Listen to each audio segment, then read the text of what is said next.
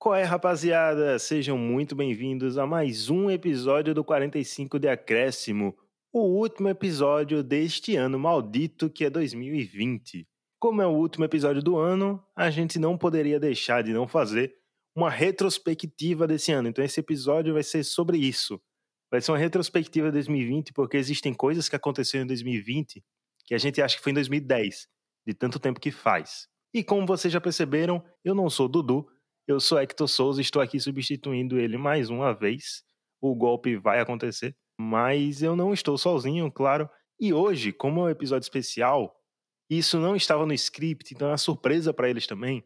Eu vou introduzir os comentaristas perguntando a eles o que eles acham de alguns acontecimentos recentes bizarros sobre esse 2020. Então, começando com o nosso membro mais popular nas redes sociais, Emerson Esteves. Você que gosta de futebol, e você que gosta de música pop, teria Taylor Swift feito mais pelo Corinthians do que os próprios jogadores do Corinthians? Disserte sobre, por favor, palmeirense. Esse Calma, é o seu momento. Eu não esperava por isso, entendeu? Eu não esperava. Não estava no nosso roteiro. Hector, enfim, improvisou aqui. E, caras, ela tem feito a diferença, viu? Eu acho que ela é o 12 jogador que joga pelos outros 11. Enfim, ela tem tido um excelente retrospecto, invicto, inclusive, ela nunca perdeu pelo Corinthians. E boatos que já rolou convite para ela desfilar aí no, no carnaval do ano que vem, se tiver carnaval. Enfim, eu acho que se, se ela desfilar, Gaviões chega com força, viu? E eu não esperava por essa, velho. E não sou o membro mais popular desse podcast, entendeu? Apenas. Ah, tá. Você ouvinte que tá tendo que escutar isso, entendeu? Em plena época natalina. Por favor, deixe na DM do 45 Emerson Biscoiteiro, tá? Se você Não. concorda com a gente. Não, discordem, gente, discordem, discordem. Apenas é, me esforço, entendeu? Para estar atuante em todas as redes. Não disse que eu sou o melhor dessas redes, sabe? Assim, em, em gerar engajamento. Enfim, esse não é o papo. Só queria dizer que hoje eu garfei meu cabelo quando cheguei em casa depois do trabalho, só para me chegar hoje sabe, com o peito estufado para esse último episódio do ano e para exorcizar 2020, sabe? Vamos que vamos, vá. E aproveitando que ela já tomou os microfones aqui e já falou, Roberta Souza, seu time nesse final de semana ganhou do Bahia por 4 a 3, mas infelizmente ficou registrado a memória que a gente tem nesse jogo foi o caso, a agressão racial que sofreu o Gerson e principalmente a reação de Mano Menezes, que felizmente o Bahia já dispensou, já dispensou ele que ele cai no ostracismo.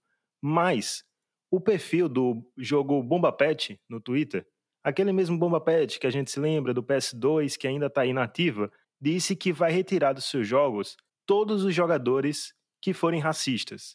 Teria o Bomba Pet feito mais pelo antirracismo no futebol que a própria CBF? Nossa, mas essa pergunta é tão fácil que eu, eu nem sei por que, que ela veio para mim. Eu estava esperando uma pergunta complexa, mas obviamente bombástica, né? Bomba, bombástica, né? Bomba, né? Enfim, mas é muito óbvio. A instituição Bomba Pet é muito mais confiável, correta e coerente do que a própria Confederação Brasileira de Futebol. Então, obviamente, dentro desse contexto e dentre tantos outros, a gente pode confiar muito mais na Bomba Pet do que na CBF, né? Então, tá tudo certo por aqui.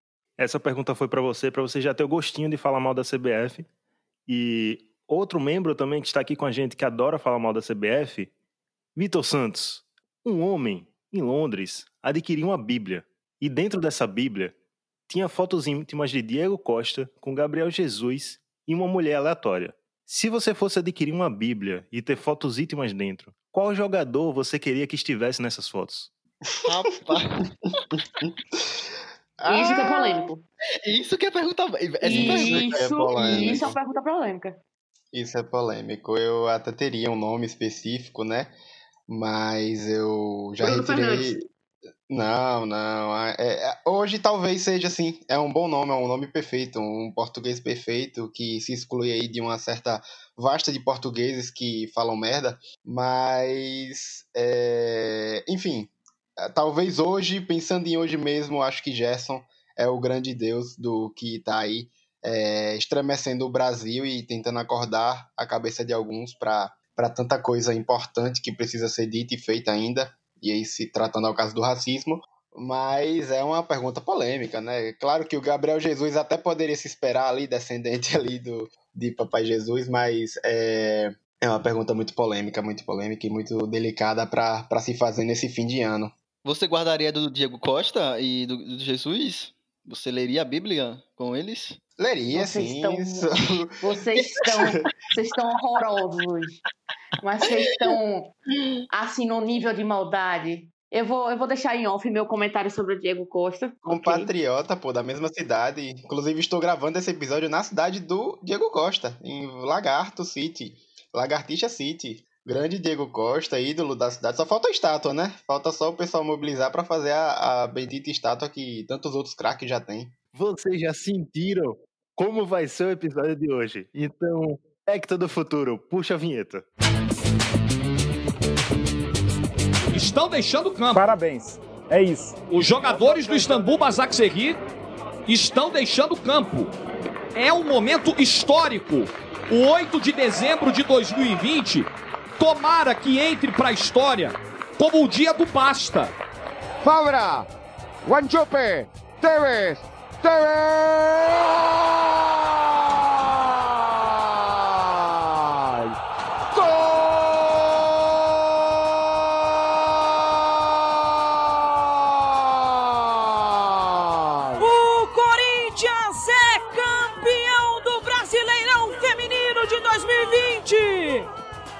Time que quebra seus próprios recordes. Escanteio cobrado pelo Guilherme Castilho. De novo fechadinho!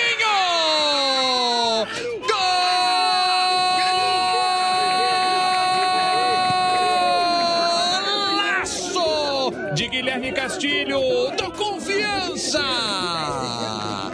Pediu o Moicano, ele atendeu. Pediu a Juliette, ele atendeu.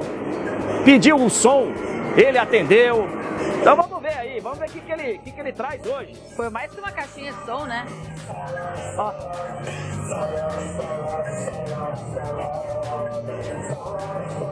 Quarenta e cinco de acréscimo. E começando nossa retrospectiva, vamos começar por onde? Do começo, lá em janeiro, onde o 45 de acréscimo cometeu o erro, a besteira, o vacilo de zicar o ano e fez três episódios sobre o calendário 2020. O episódio 57, 59 e 60 foi sobre o calendário do futebol brasileiro, o 2020 dos times nordestinos e o 2020 do futebol feminino. E lá a gente apresentou nossas expectativas sobre o ano em que veio o micróbio, o vírus, essa bactéria do cabrunco, e estragou com tudo. Emerson Esteves, quais eram suas expectativas para esse ano que viria cheias de graças e desgraças no futebol e acabou sendo só desgraça? Cara, a gente ela feliz não sabia, né, em janeiro, antes de tudo que viria acontecer depois. E a maior expectativa para o 2020 era justamente um calendário farto no futebol brasileiro, né?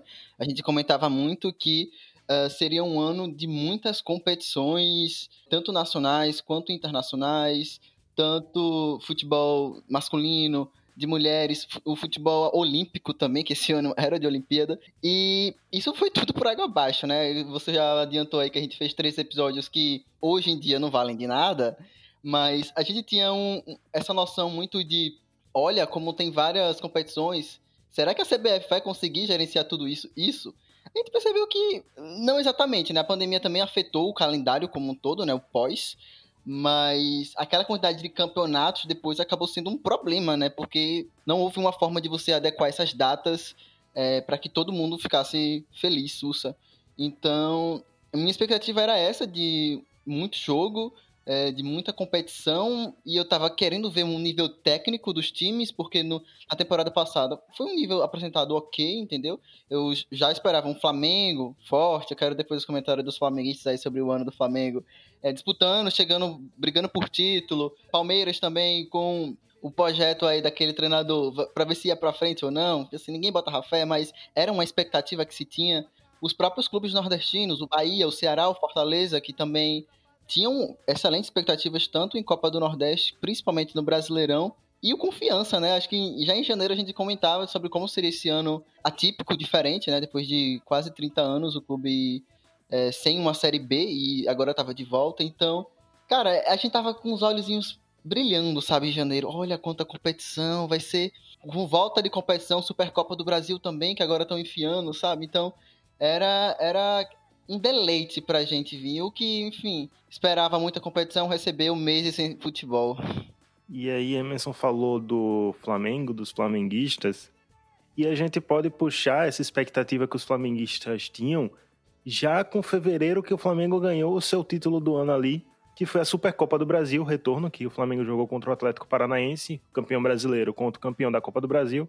O Flamengo ganhou, os flamenguistas achavam que ia ser mais um ano de sucesso, e aí eu deixo para Roberto e para Vitor falarem as expectativas dele enquanto o Flamengo ainda era de Jesus. Então, é, para você, caro ouvinte, que não está tendo acesso à gravação desse podcast nesse exato momento e vendo nossa tela, é, meu nome é uma grande ironia pelo que eu esperava desse ano com o Flamengo, né? Meu, meu nome tá Trida Liberta. Como vocês bem sabem, a gente pegou um time aí chamado Racing e foi eliminado. Então, assim, eu acho que o ponto, o grande ponto aqui é justamente o que é que tu acabou de comentar. A gente tinha muita expectativa, porque pra gente Jesus iria ficar conosco, né? Jesus iria permanecer conosco nesse ano, conquistar muito mais títulos. É, no caso da Copa do Brasil em específico, que era o único que estava faltando, e foi tudo por água abaixo mesmo, então, né? É aquela coisa, o barco naufragou total. Para mim, um ponto muito marcante desse ano foi justamente a saída dele e todo o processo de, de repensar o que seria feito essa procura por um novo técnico. E aí a gente sabe bem que a gente chegou em Dome é, com toda a expectativa de ter sido o assistente de Guardiola e todo o guardiolismo em alta e não deu certo. Então, eu acredito que o ano do Flamengo representa muito bem o ano de 2020. Você foi com a expectativa lá no alto. Você virou 2019 feliz. Você disse: 2020 é meu ano. Vai dar tudo certo. Aí veio o micróbio e desregulou tudo na nossa vida. Então eu acredito que teve muito disso também. O Flamengo é muito representativo no futebol, no contexto do futebol, do que foi expectativas criadas versus realidade em questão de títulos e desempenho. Enfim, o ano ainda não acabou, certo? Nós temos Campeonato Brasileiro até início do próximo ano, então ainda tem muita bola para rolar. Só que até esse momento, eu, enquanto flamenguista, é, considero que o Flamengo representou muito bem é, o ano de 2020. É, e a gente percebe que a expectativa era tão alta que até no meio da merda, quando o Jorge Jesus saiu, a gente manteve uma expectativa alta quando foi atrás do, do técnico, né?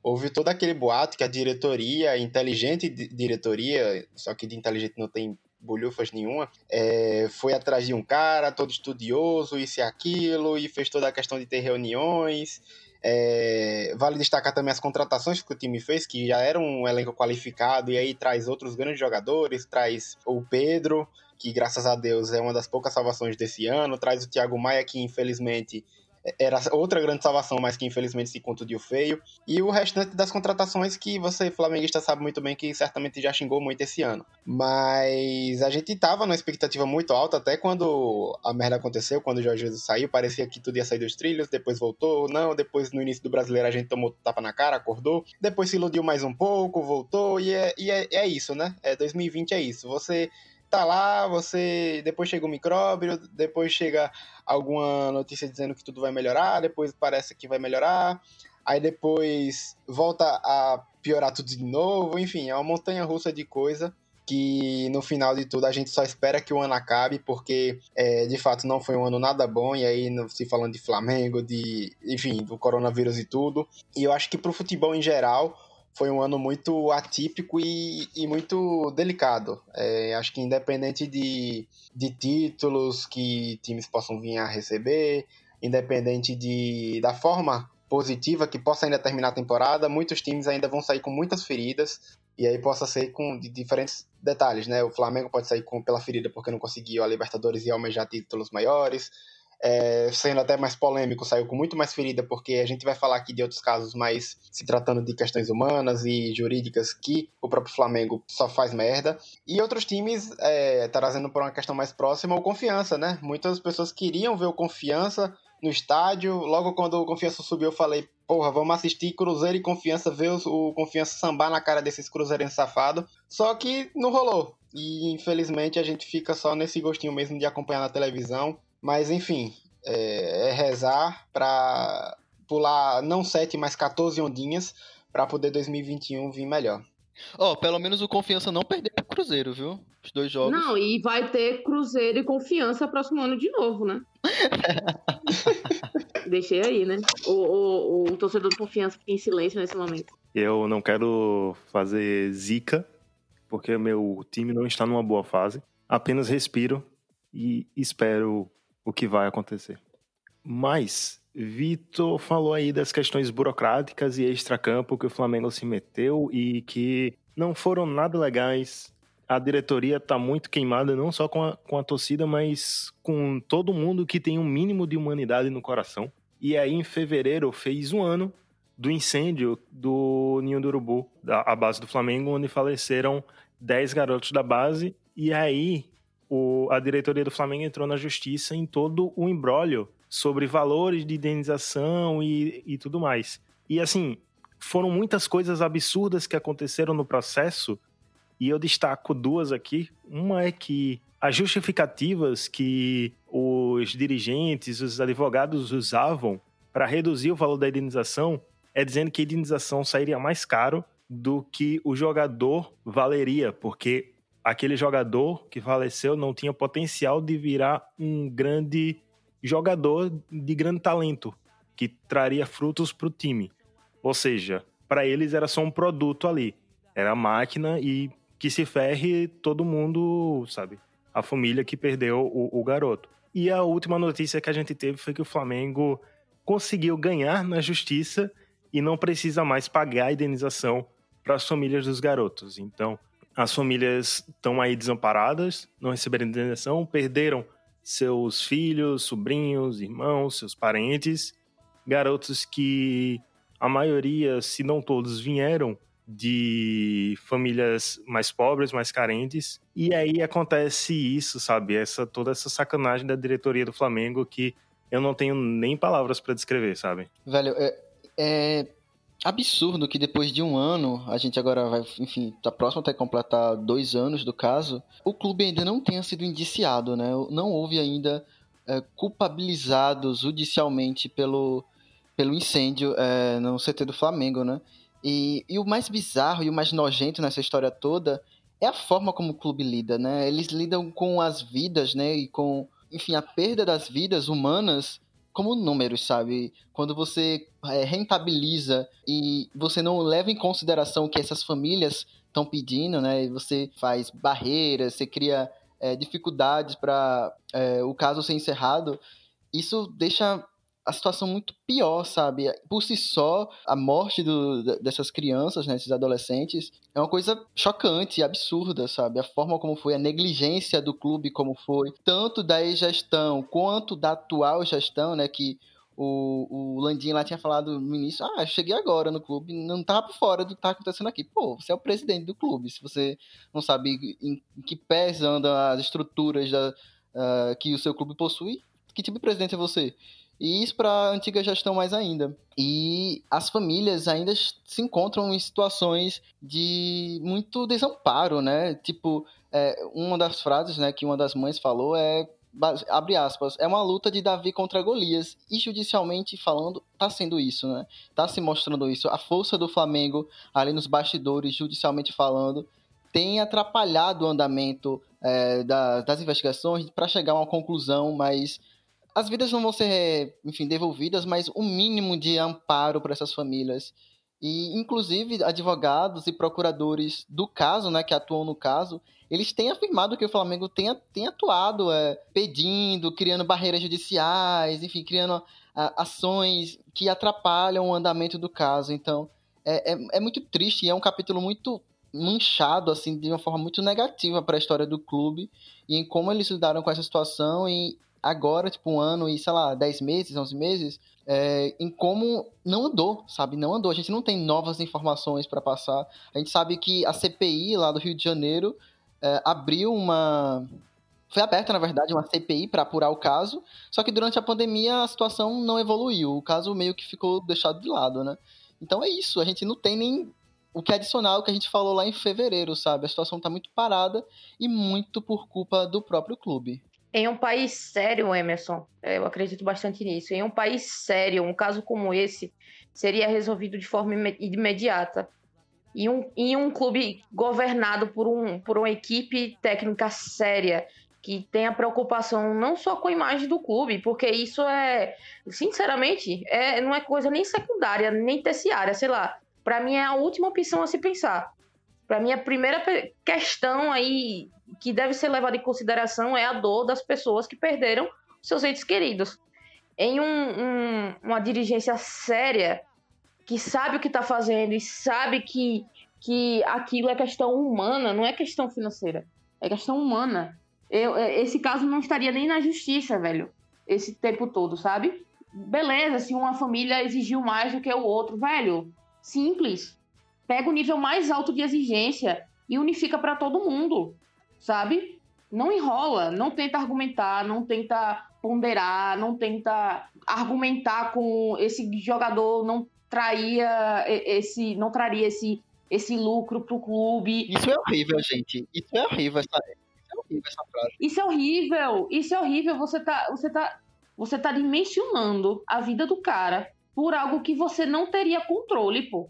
Que você não pode afirmar. Você está simplesmente querendo dar um valor à vida de uma pessoa. Isso é ridículo, sabe? Tipo assim, é, eu entendo perfeito, eu, eu entendo o, o, lado criminal, eu entendo o lado uh, jurídico da coisa, de como os processos funcionam, tudo certo, tranquilo. Mas é um, um clube que, que, que pensa primeiro na, nas pessoas, que tem um mínimo de integridade e que se preocupa com isso acima de tudo, esse processo não, não deveria ter se arrastado por tanto tempo.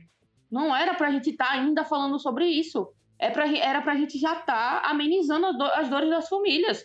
Porque eles estão sentindo até hoje, estão sentindo muito mais, porque isso ainda está em discussão. Porque isso ainda está em aberto. Isso é, isso é horroroso. É um peso que o, o clube não, não, não tem dimensão a dirigência do clube não tem dimensão.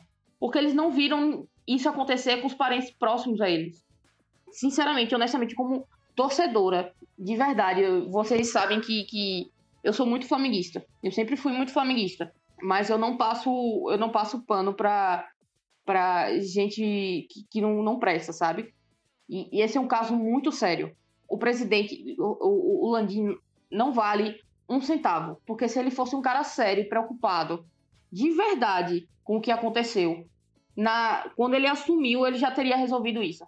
É o que eu tô falando, gente. É indenização, pelo amor de Deus. O Flamengo é um clube rico. O Flamengo é o clube que mais lucra no país. Na América Latina, se brincar. Não era pra gente estar, tá, assim, discutindo sobre essas coisas. Mais uma vez, não era pra gente estar tá discutindo sobre essas coisas. Mas a gente tem que sempre bater na mesma tecla, porque a gente ainda não vê solução para um caso que era óbvio.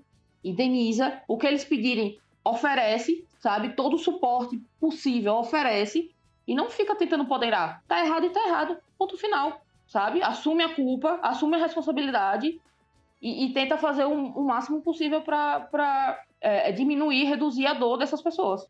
E é muito triste. Enquanto torcedor, é muito triste ver que esses caras estão é, no comando do meu clube do coração. Antes de Vitor falar, teve Outra coisa também que o Flamengo fez que eu lembrei agora, eu tinha até anotado, mas acabei esquecendo de falar, que algum dos sobreviventes, o clube também acabou dispensando meses depois, porque não apresentavam um bom futebol. E assim, o trauma que esses meninos passaram, que provavelmente, vendo o, o perfil da diretoria não oferecer um tratamento, um apoio psicológico adequado, é claro que eles não iam apresentar um bom futebol a curto prazo, sabe?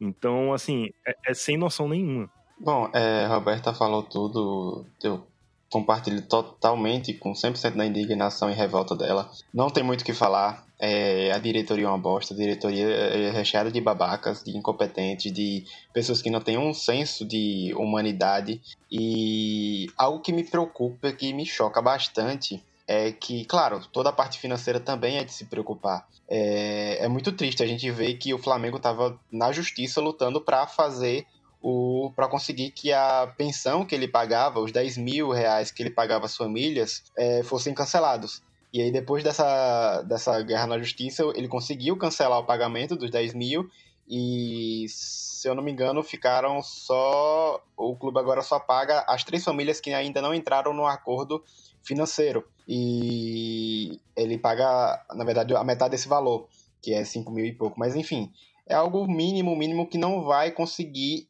tapar um mínimo de. uma mínima gota de sangue da ferida. Velho, 10 mil é o que o Flamengo paga de papel higiênico por semana sabe? Se você vai lá, ir lá no, na, na planilha, enfim, econômica do clube mensal, eu acho que, mano, patético.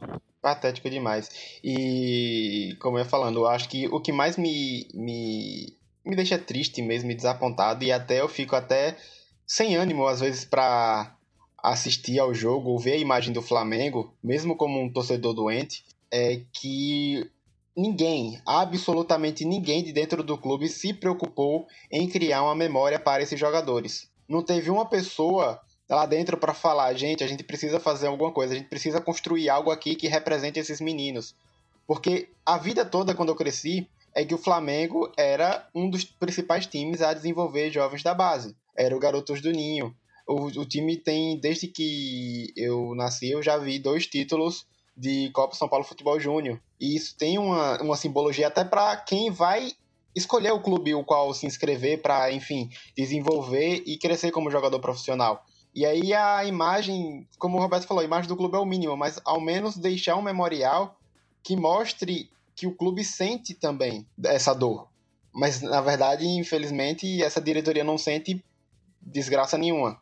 Essa diretoria só pensa no financeiro, só pensa em manter a saúde financeira de um clube que já está basicamente estabilizado financeiramente e que não seria é, nada demais entrar no acordo com essas famílias diante dessas exigências. Mas enfim, a gente já falou demais e Roberta já, como eu falei, compartilhou 100% da revolta de Roberta e tudo que ela falou, não tirou nenhuma vírgula. E infelizmente é isso. A diretoria do Flamengo não merece o clube Flamengo. Vocês falaram tudo, falaram muito bem. E é como o Vitor falou, nem para fazer um memorial eles se prestaram a isso. E assim, não era fazendo um memorial que ia dizer que eles se importam, porque todas as ações deles desde então estão demonstrando que eles não se importam.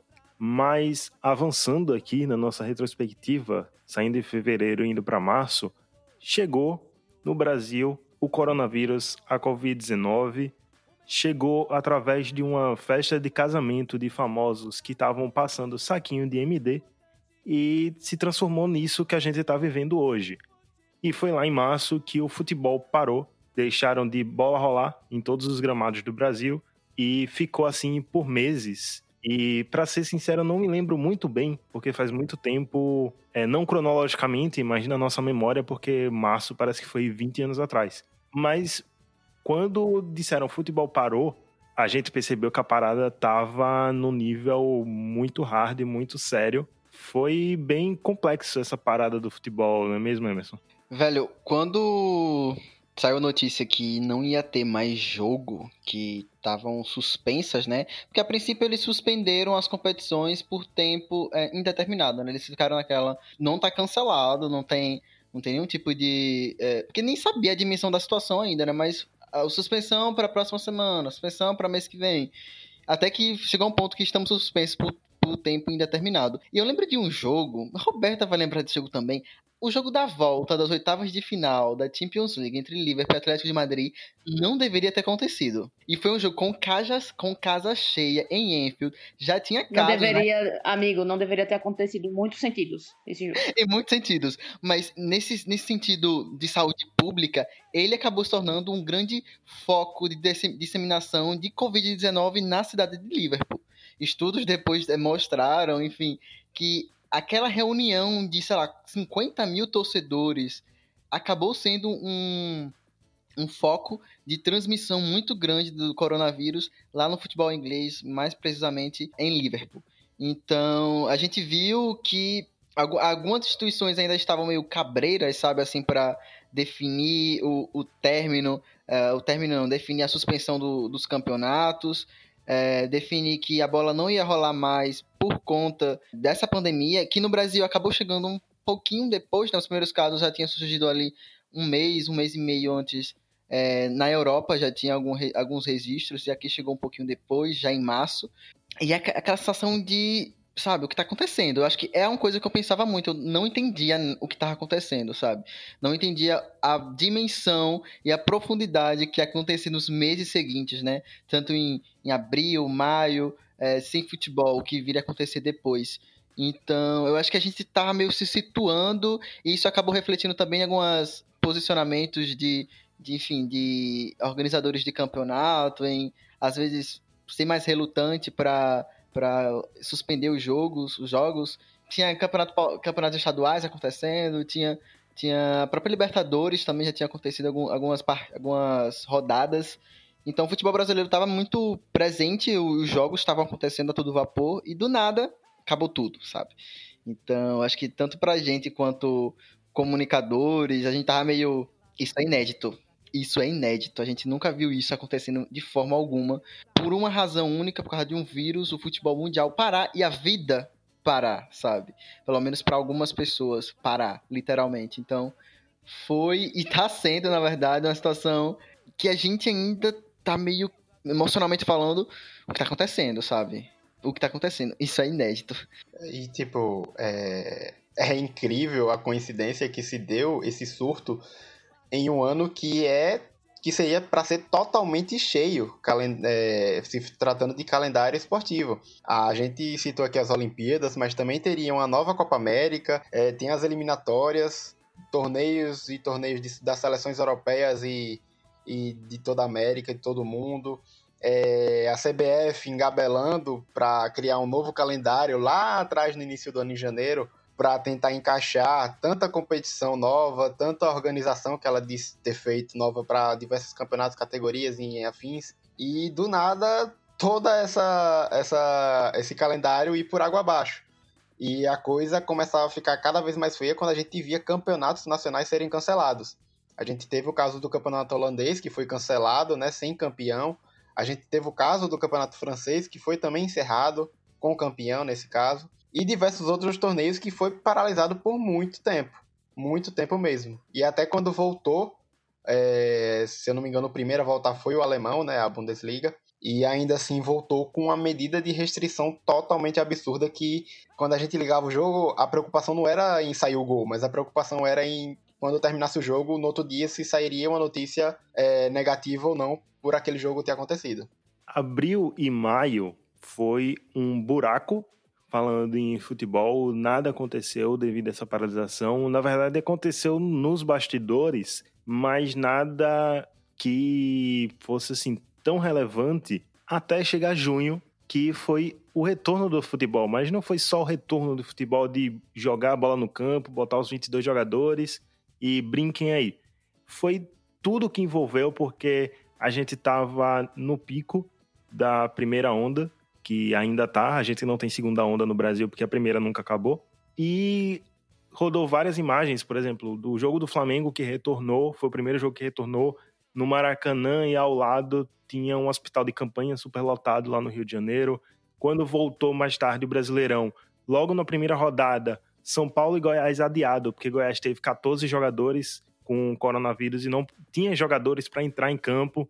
Então, sob muito risco, sob uma, uma atmosfera, uma situação incontrolada no Brasil. Os dirigentes de clubes, a CBF, forçaram, forçaram, forçaram e conseguiram retornar com o futebol.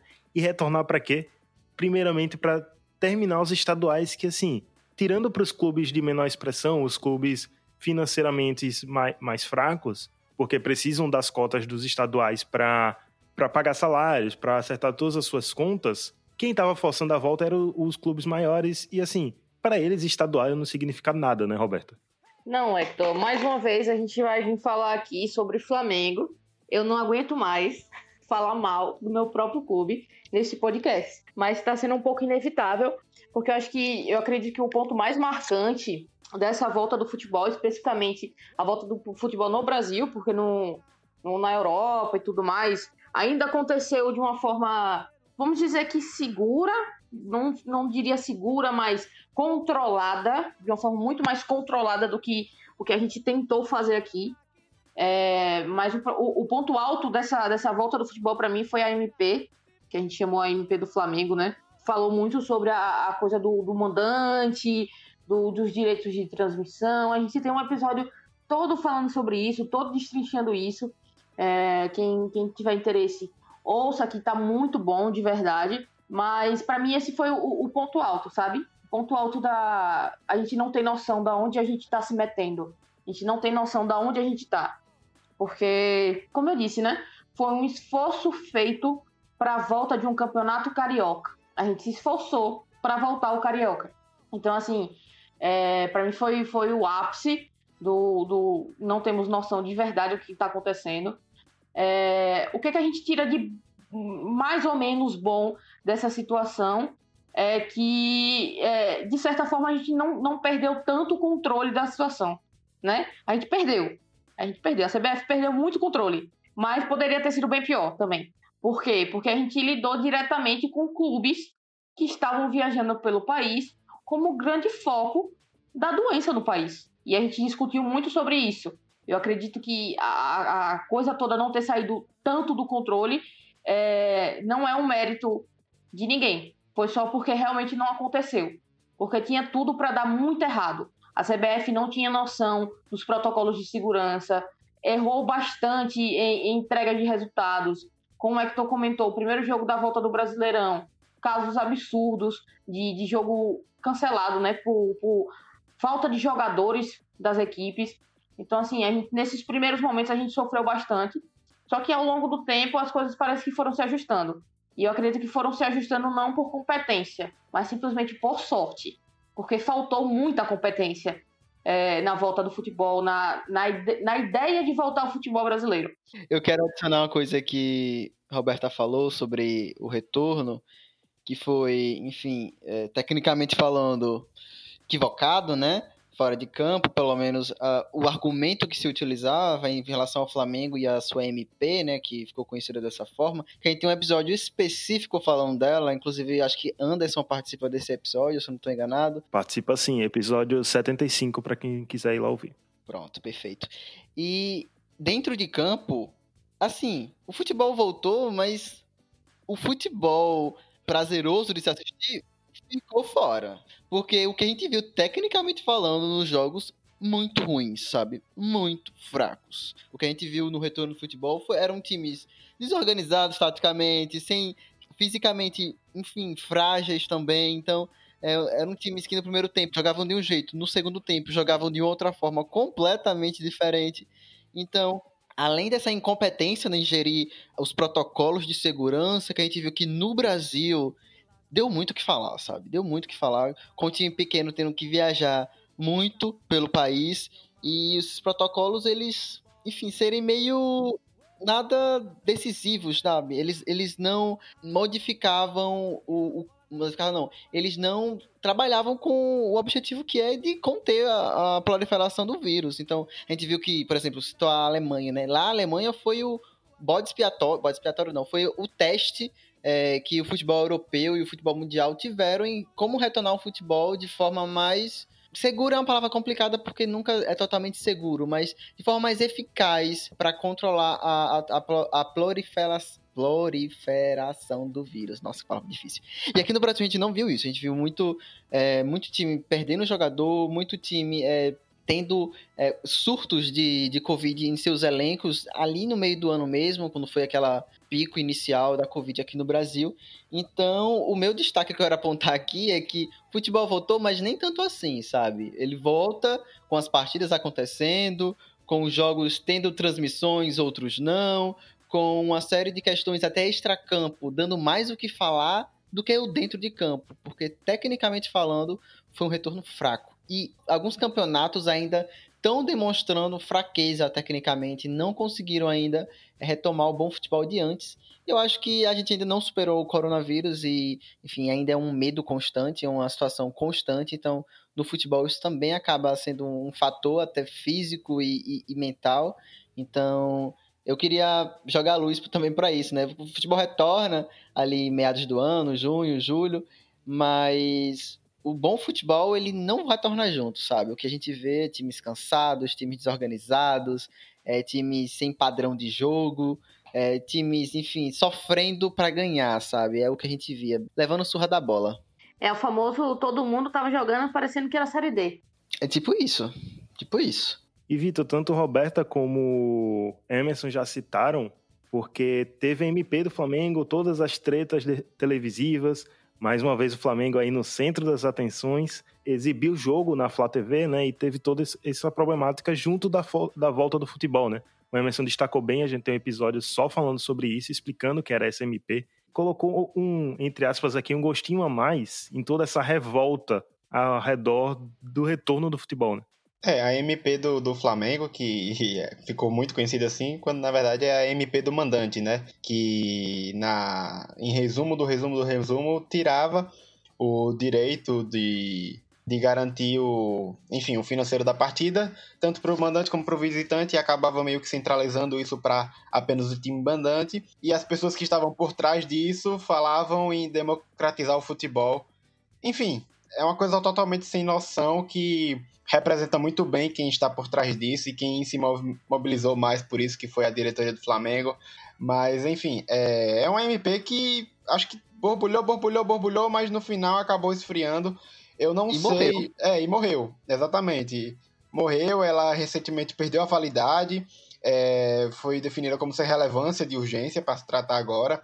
É, alguns, alguns parlamentares disseram que o foco agora é preciso ser no clube empresa, que é algo de que necessita, necessita ser decidido com mais urgência do que a MP do mandante, mas é aquela coisa, né? É, o, o, Brasil é aquele negócio que, por mais que você ache que aquilo já morreu, pode voltar do nada quando você menos espera.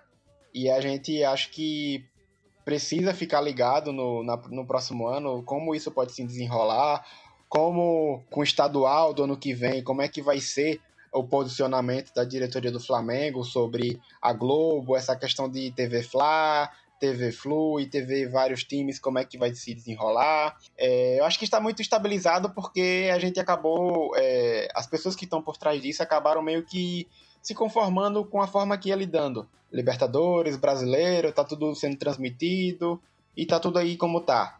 Mas a gente sabe que todo ano é uma mudança, todo ano é uma mudança de postura é uma conversa que se tem todo início de temporada e eu acho que SMP é só uma faísca de um fogaréu que tá para vir na, nos próximos anos. Não sei, posso estar errado, mas tem de tudo para ser. Até porque houveram bastante clube que se mobilizou, né? Não só o Flamengo, mas muitos clubes, até clubes que a gente não esperava que fosse mobilizar, como o Bahia, é, voltou a favor, é, se posicionou a favor da SMP.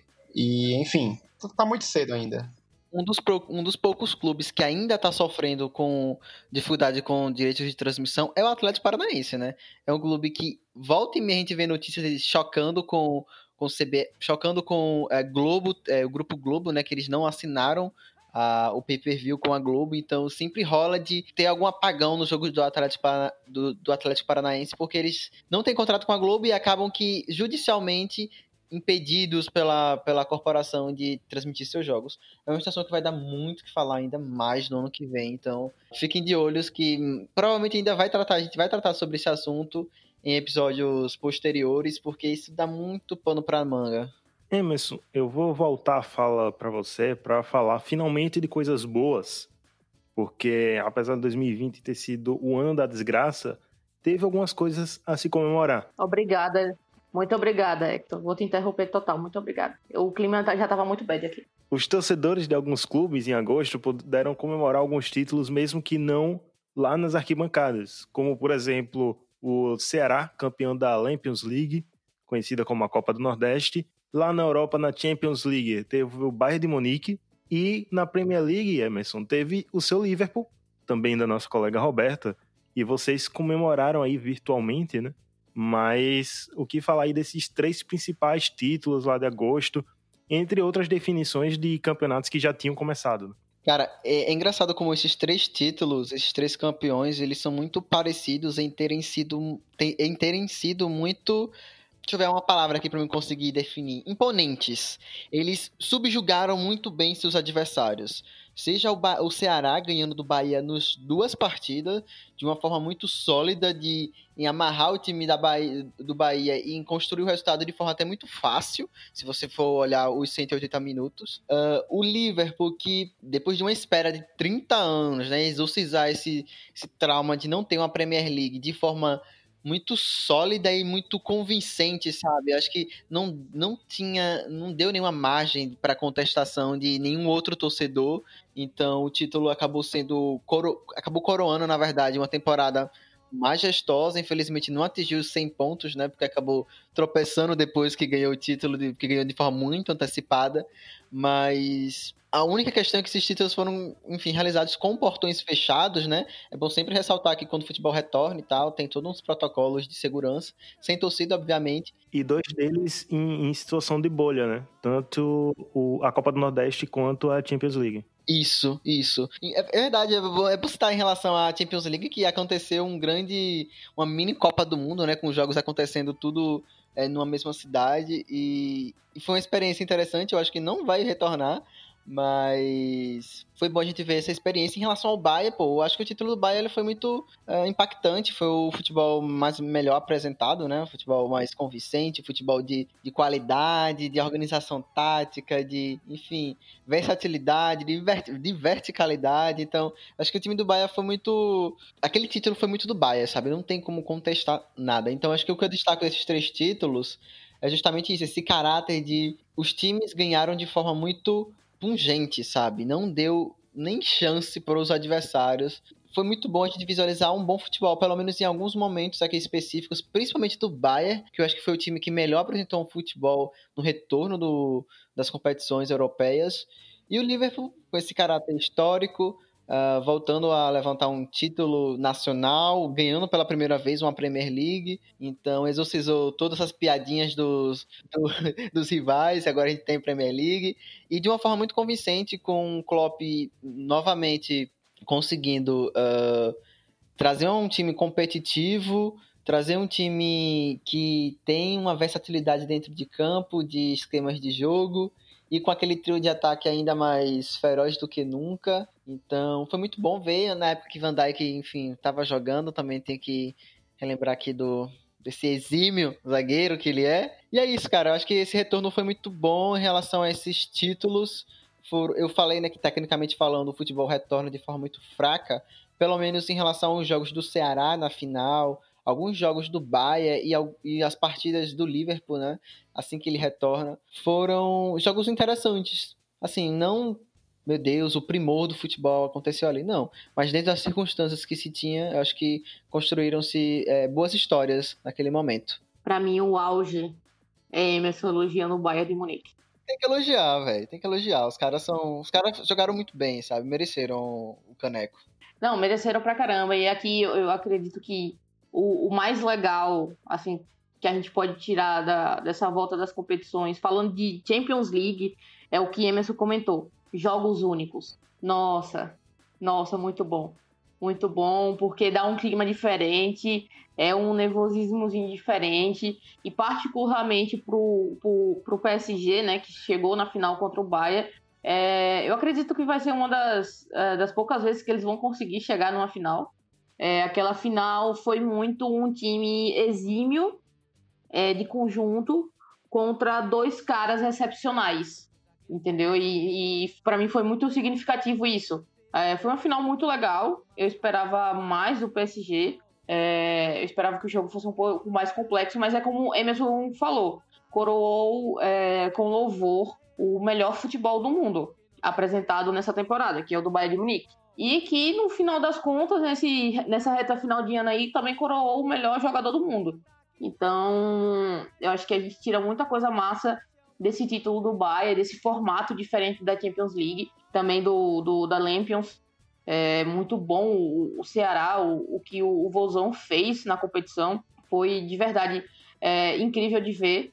E falando enquanto torcedora do Liverpool, é, totalmente parcial aqui, né? Para mim foi um título histórico, obviamente, por tudo que, que envolve é, o título em si, toda a espera, toda a expectativa da, da torcida.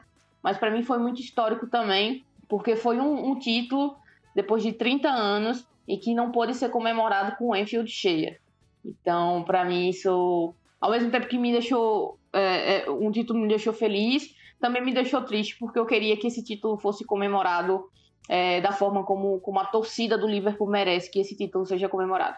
Gente, eu acho que esse foi talvez o primeiro mês que a gente conseguiu dar um sorriso assistindo futebol. Porque teve esse, esses três triunfos e, enfim, a UEFA Champions League foi um, um ar que a gente precisava. É, por mais que, é, se a gente olhar bem no papel, assim, minuciosamente, ainda era algo muito delicado de se acontecer a volta desse futebol que mobiliza de uma forma absurda de um campeonato do tamanho da UEFA Champions League, mas foi algo que a gente precisava como torcedor, porque o ano estava muito cheio. Assim como o Roberta falou, que até que enfim que Hector puxou essa pauta agora, que o episódio estava muito, muito bad, é, o ano também estava muito bad e precisava desse, desse, desse fôlegozinho. E uma coisa que eu destaquei, que até me chamou muita atenção à época que o Bahia levantou, a orelhuda, e que até foi também é, pautas de muitos noticiários depois, é como um dos principais fatores que, óbvio, não, não é só esse fator, mas um dos principais fatores era a forma física dos jogadores. O Hans Flick ele criou uma equipe que corria do zero aos 90 minutos e não, não, não, não cansava.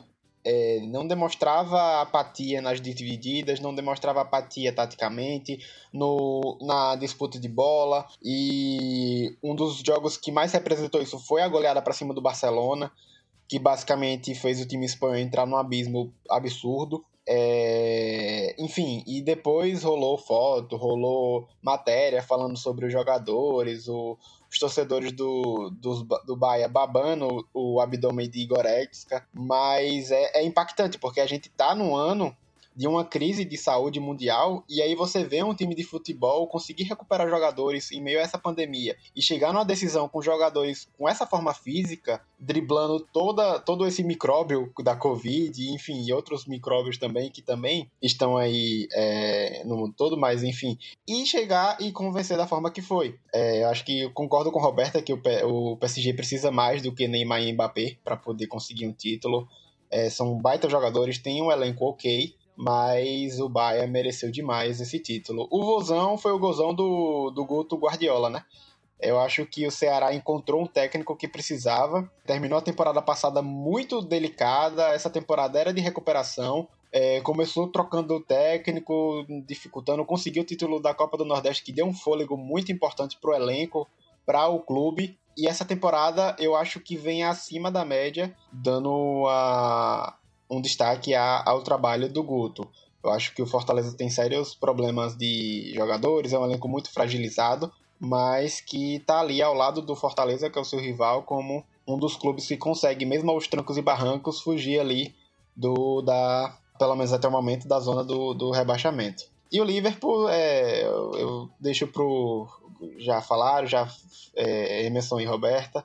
É um título muito merecido. É, eu acho que ninguém acredita quando eu falo que eu preferia ver o Liverpool campeão do que o City, porque eu não aguentava mais o City. Mas é muito delicado também a forma que foi esse título. É, o Liverpool, eu lembro também que o Liverpool, só para completar mesmo, para não ficar até longo minha fala, mas o Liverpool foi muito complicado também a forma da comemoração, né? É, o Anfield estava vazio, mas rolou toda aquela mobilização depois nas praças, que foi para noticiário, enfim. É, enfim, uma alegria do torcedor. Eu acho que por isso que esse mês foi muito impactante, que os, os jogadores precisavam. Foi um risco. E aí eles, o pessoal que estava nessa multidão correu o risco. E eu, como torcedor napolitano, vi também torcedores napolitanos depois, logo depois do triunfo da Copa da Itália, é, mais ou menos nesse período também. E aí também Nápoles voltou a ser, é, também foi manchete de jornais devido às aglomerações por comemoração de título, enfim mas acho que foi um mês que representou o fôlego para esse ano tão complicado. E descobrimos através desse comentário de Victor que a foto dele na Bíblia que ele comprou era do abdômen do Goretzka. Easter eggs. Easter eggs total. Vitor falou em fôlego, falou em condicionamento físico, então, Vitor, vou tocar a bola de volta para você, porque agosto terminou Champions League setembro já começou a temporada europeia nova, quase não tiveram tempo de respirar. E aí a gente tá vendo aí o que tá é, decorrendo desse retorno tão rápido, né? Mas foi algo que deu até controvérsias não ter esse tempo de descanso entre as temporadas, né? É, era, foi um tiro no escuro que para muitos era preciso dar, principalmente para as instituições que queriam ter o seu capital ali, não queria ter saído mais no prejuízo do que iriam sair. E aí acabou retornando o campeonato de todo quanto é lugar. E uma coisa muito importante na época, e até hoje, se a gente parar para relembrar, é a forma como voltou. E aí, falando de, de regras, é, rolou muito quando voltou o futebol, lá ainda em agosto, ou agosto não, em é, setembro, rolou muito aquela ideia de mais substituições, o maior número de jogadores no banco de reserva, é, enfim, uma pausa em alguns torneios teve é, pausas, pausas técnicas para descanso, é, distanciamento social até na chegada do estádio e alguns torneios, pelo menos os que mais se preocupavam, e aí a maioria de fato é na Europa, manteram algumas dessas regras.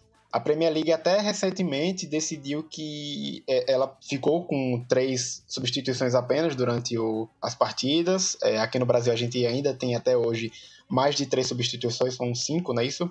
Cinco substituições por, por equipe durante os 90 minutos. A Premier League não decidiu isso, só que a Premier League recentemente decidiu manter um banco de reserva mais cheio, com até, não lembro agora, mas com mais do que sete jogadores no banco de reserva. E, enfim, são, são, são é, cicatrizes deixadas pela Covid que ainda não, não se encerrou essa pandemia, mas que essas instituições, federações, da, do mundo todo precisou se adaptar para retornar o futebol, que depois desse agosto recheado de eventos e que aparentemente deu essa ideia de que podemos voltar, as equipes voltaram. E aí agora mais recentemente também é, os estádios também voltaram, alguns a receber é, torcida. E acho que um dos principais é o Anfield, Liverpool até foi um dos destaques que algum torcedor, torcedores do Liverpool voltaram a ir ao estádio, pelo menos, é, se eu não me engano, 10 mil, 2 mil, não lembro agora o número. 2 mil, 2 mil. Isso. E, enfim, é isso. É engateando, devagar, vão, vai tentando voltar, mas é aquilo, é pisar em ovos, porque a qualquer momento tudo pode piorar e aí os times vão precisar retornar às medidas mais restritivas. Mas não, não torcendo para que isso aconteça, pelo amor de Deus. Mas é que, infelizmente, a gente vive num, numa situação muito delicada mundialmente. Uma coisa que eu queria destacar é que esse retorno uh, abrupto, né? Acabou a temporada é, 19-20, começou a 21 é, 22. Não, pera. 2021, 19 e 20, que começou a 2021, é, é, foi a janela de transferência, né, que a gente vai falar agora em outubro também, porque ela teve que ser encurtada, né? Então, quando esses times eles retornam, eles têm que pensar em duas situações o lado financeiro deles, porque, enfim, vivenciar uma pandemia com toda a instabilidade que ela trouxe, acabou que esses clubes eles encolheram, se encolheram no mercado, né? Não, não foram com tanta potência assim atrás de novos jogadores. E uma segunda questão que essa já tinha tocado é, também é o nível técnico, né? Porque o futebol, principalmente você tá agora o futebol inglês pegando como exemplo, a gente viu partidas que normalmente a gente não vê na Premier League. A gente não vê partidas entre clubes de é, no G6, né, que chamam Big Six, com um nível tão baixo como foi apresentado nessa temporada, sabe? Então, a gente viu grandes clubes tendo muita dificuldade para jogar clássicos, a gente viu muito empate, a gente viu é, muita dificuldade em em momentos decisivos, a ausência da torcida também influenciar, mesmo com aquele som, enfim, enjoativo, que é aquele som do, da, dos, dos rádios, né? Do, da, Os DJs do sistema, sistema de som do estádio. Isso, do sistema de som do estádio. Insuportável aquele, aquela zoada. É, e um detalhe que o Vitor falou que eu queria destacar também é essas regras que em alguns países elas não foi aderida, né? Não deu continuidade, na verdade. Por exemplo, a de cinco substituições que na Inglaterra não pegou. Eles optaram por manter as três substituições. E eu, pelo menos olhando pro futebol brasileiro, eu gosto dessa ideia de ter cinco substituições nesse, nesse retorno do futebol. Só que a questão é, se o time já não tiver um bom elenco, não vai adiantar muita coisa. Pelo menos você vai trocar um jogador é, cansado por um outro é, com 100%, sabe, de, de físico. Então acho que é isso, esse retorno das competições. Teve esse fator financeiro, teve fator de não ter torcida, depois, posteriormente, com torcida, enfim, com uma parcela mínima de 2 mil torcedores. E a janela de transferência, que a gente vai falar agora também, né? Então, esses três fatores acabaram impactando, né? É, esse retorno do futebol europeu. Roberta, junto do retorno do futebol europeu, do início da nova temporada, teve o retorno das competições internacionais aqui na América do Sul, a Sul-Americana e a Copa Libertadores, né? Sim, exatamente. Eu acho que o ponto alto do, da expectativa do torcedor na América do Sul era justamente isso, a volta das competições é, do nosso continente. Principalmente aqueles times que estavam vindo bem é, na Libertadores, os times brasileiros em particular, estavam vindo bem. Então essa, esse retorno dos jogos da Libertadores foram, foi muito comemorado. Como Emerson já citou, vocês já citaram algumas vezes, não voltou com aquele nível técnico que a gente esperava, mas com certeza é sempre um alívio no peito quando a gente vê essas, essas competições é, funcionando é, no seu normal, por assim dizer, né? Não no seu normal, porque sem torcida é realmente diferente. É, é o que a gente tinha, é o que a gente, é o que a gente tem, né? De condições no momento para isso. E com certeza esse retorno para os times brasileiros em particular foi muito bom, é, exceto para o São Paulo. Mas uh, os outros times brasileiros conseguiram ir bem falando de fases, é, na fase de grupos, né? E a Sul-Americana no mesmo, o mesmo ritmo. Times brasileiros indo bem, voltando, tentando pegar aquele ritmo. É evidente que uma competição internacional, é, falando de América do Sul, é, é, diferente do que a gente tem normalmente em Campeonato Brasileiro, em Copa do Brasil. Então exige, exige não só é, um preparo diferente para jogar com esses times, mas também é, é, um psicológico diferente, que é o que a gente sempre comenta, né? Energia de Libertadores, o espírito de jogar Libertadores é, é outra coisa. Mas é sempre muito bom. Como é que eu, eu, eu, costumo dizer que eu prefiro assistir jogos da Libertadores do que assistir jogos da Champions League. Porque eu realmente. A, a energia da competição, para mim, é mais interessante. Emerson, você citou as contratações, a janela de transferência, na verdade, na Europa. E aí a gente sai de setembro, vai para outubro, onde teve o fim da janela de transferência, que ficou marcada pelos não acontecimentos, né? Alguns clubes parece que estavam com medo de contratar, de ir a fundo no mercado. O único que foi que comprou geral foi o Chelsea, porque agora que liberou depois da, da punição que eles tiveram, saiu montando o time todo para nada, mas acho que a principal marca dessa janela de transferências foi a não saída de Lionel, de Messi do Barcelona, que deve estar tá com uma senhora escoliose de carregar esse time nas costas durante tantas temporadas. Foi a notícia de outubro, né? Essa permanência forçada do Messi, né? Essa permanência que não foi nada de espontânea, né? Porque a multa rescisória do Messi é de apenas 700 milhões de euros, 3 bilhões de reais, que assim, num período de pandemia é dinheiro de pinga, né? E, e o contrato do Messi, para deixar ainda mais evidente, vai até junho de 2021. Então, é, o Barcelona alegou que poderia ir na justiça caso o atleta forçasse essa ruptura de contrato e, enfim, fosse para outro clube. Aqui surgiram vários clubes é, interessados no Messi. Acho que o que mais demonstrou esse interesse, não de forma oficial, mas de comentários na mídia, foi o Manchester City. Entendeu? E não deu certo, né? O, o Messi depois dá uma entrevista, uma entrevista ao qual ele critica muito a, o presidente do clube, que é o José Maria Bartomeu, tece diversas críticas à forma como ele estava conduzindo o clube, a forma como estava gerindo ali os bastidores do Barcelona, que também passava por uma instabilidade dentro de campo, né, no futebol apresentado. Como você falou, o Messi, ele enfim, tava com escoliose mesmo, porque tava carregando o time nas costas, ainda tá. E, na minha visão, agora, uma opinião, eu acho que adiou, na verdade, a saída dele, né? Eu acho que em junho de 2021 ele vai poder sair de forma livre, leve e solta, porque o contrato dele acaba em junho de 2021. Então, mas o que se esperava naquela janela era, isso, que no deadline day, pelo menos, só, saísse uma notícia de que Messi deixou o Barcelona. E isso não aconteceu. Mas a expectativa é que tenha só prorrogado isso, né? Porque o argentino, ele demonstra muita insatisfação. É incrível como eu vi muitas entrevistas do Messi, e o Messi não é um cara tão público assim para estar tá dando entrevista, para estar tá saindo em jornal toda semana. Ele não é. E nesse mês de outubro, ele tava constantemente em alguns veículos demonstrando sua insatisfação com o clube. E eu acho que nos bastidores foi uma relação que se manchou muito, sabe? Óbvio que o Messi continua sendo uh, um dos maiores da história do Barcelona, se não o maior. Uh, óbvio que Messi continua sendo, enfim, o maior jogador do futebol atualmente, mas é, a relação dele com o clube catalão se abalou. A gente comentava até em off naquela época que ele não tinha nem clima, né, ambiente para permanecer ali. Mas essa questão financeira pesou bastante nessa decisão dele em continuar no time, de no time do Barcelona até pelo menos junho de 2021, depois será uma incógnita. E além dessa situação do Barcelona, queria destacar também aquilo que eu falei anteriormente, né, de, dos clubes ficarem um pouco receosos de ir no mercado, né, numa situação de pandemia. Então, a maior contratação daquela janela foi o, o Kai Havertz, né, do, do Chelsea.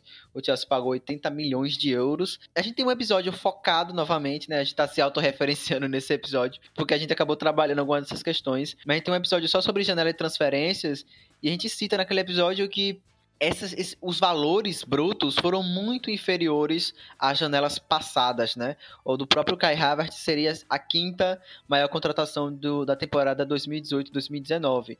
Então, é, realmente houve um, os clubes muito mais cautelosos na hora de ir no mercado. Só o Chelsea, que, enfim, depois da punição, saiu dando dinheiro a rodo, né? Por aí. Enfim, se deu certo a gente ainda não sabe. E, inclusive, eles lideraram com três nomes na lista no top 10 de mais contratações mais caras da janela de transferências.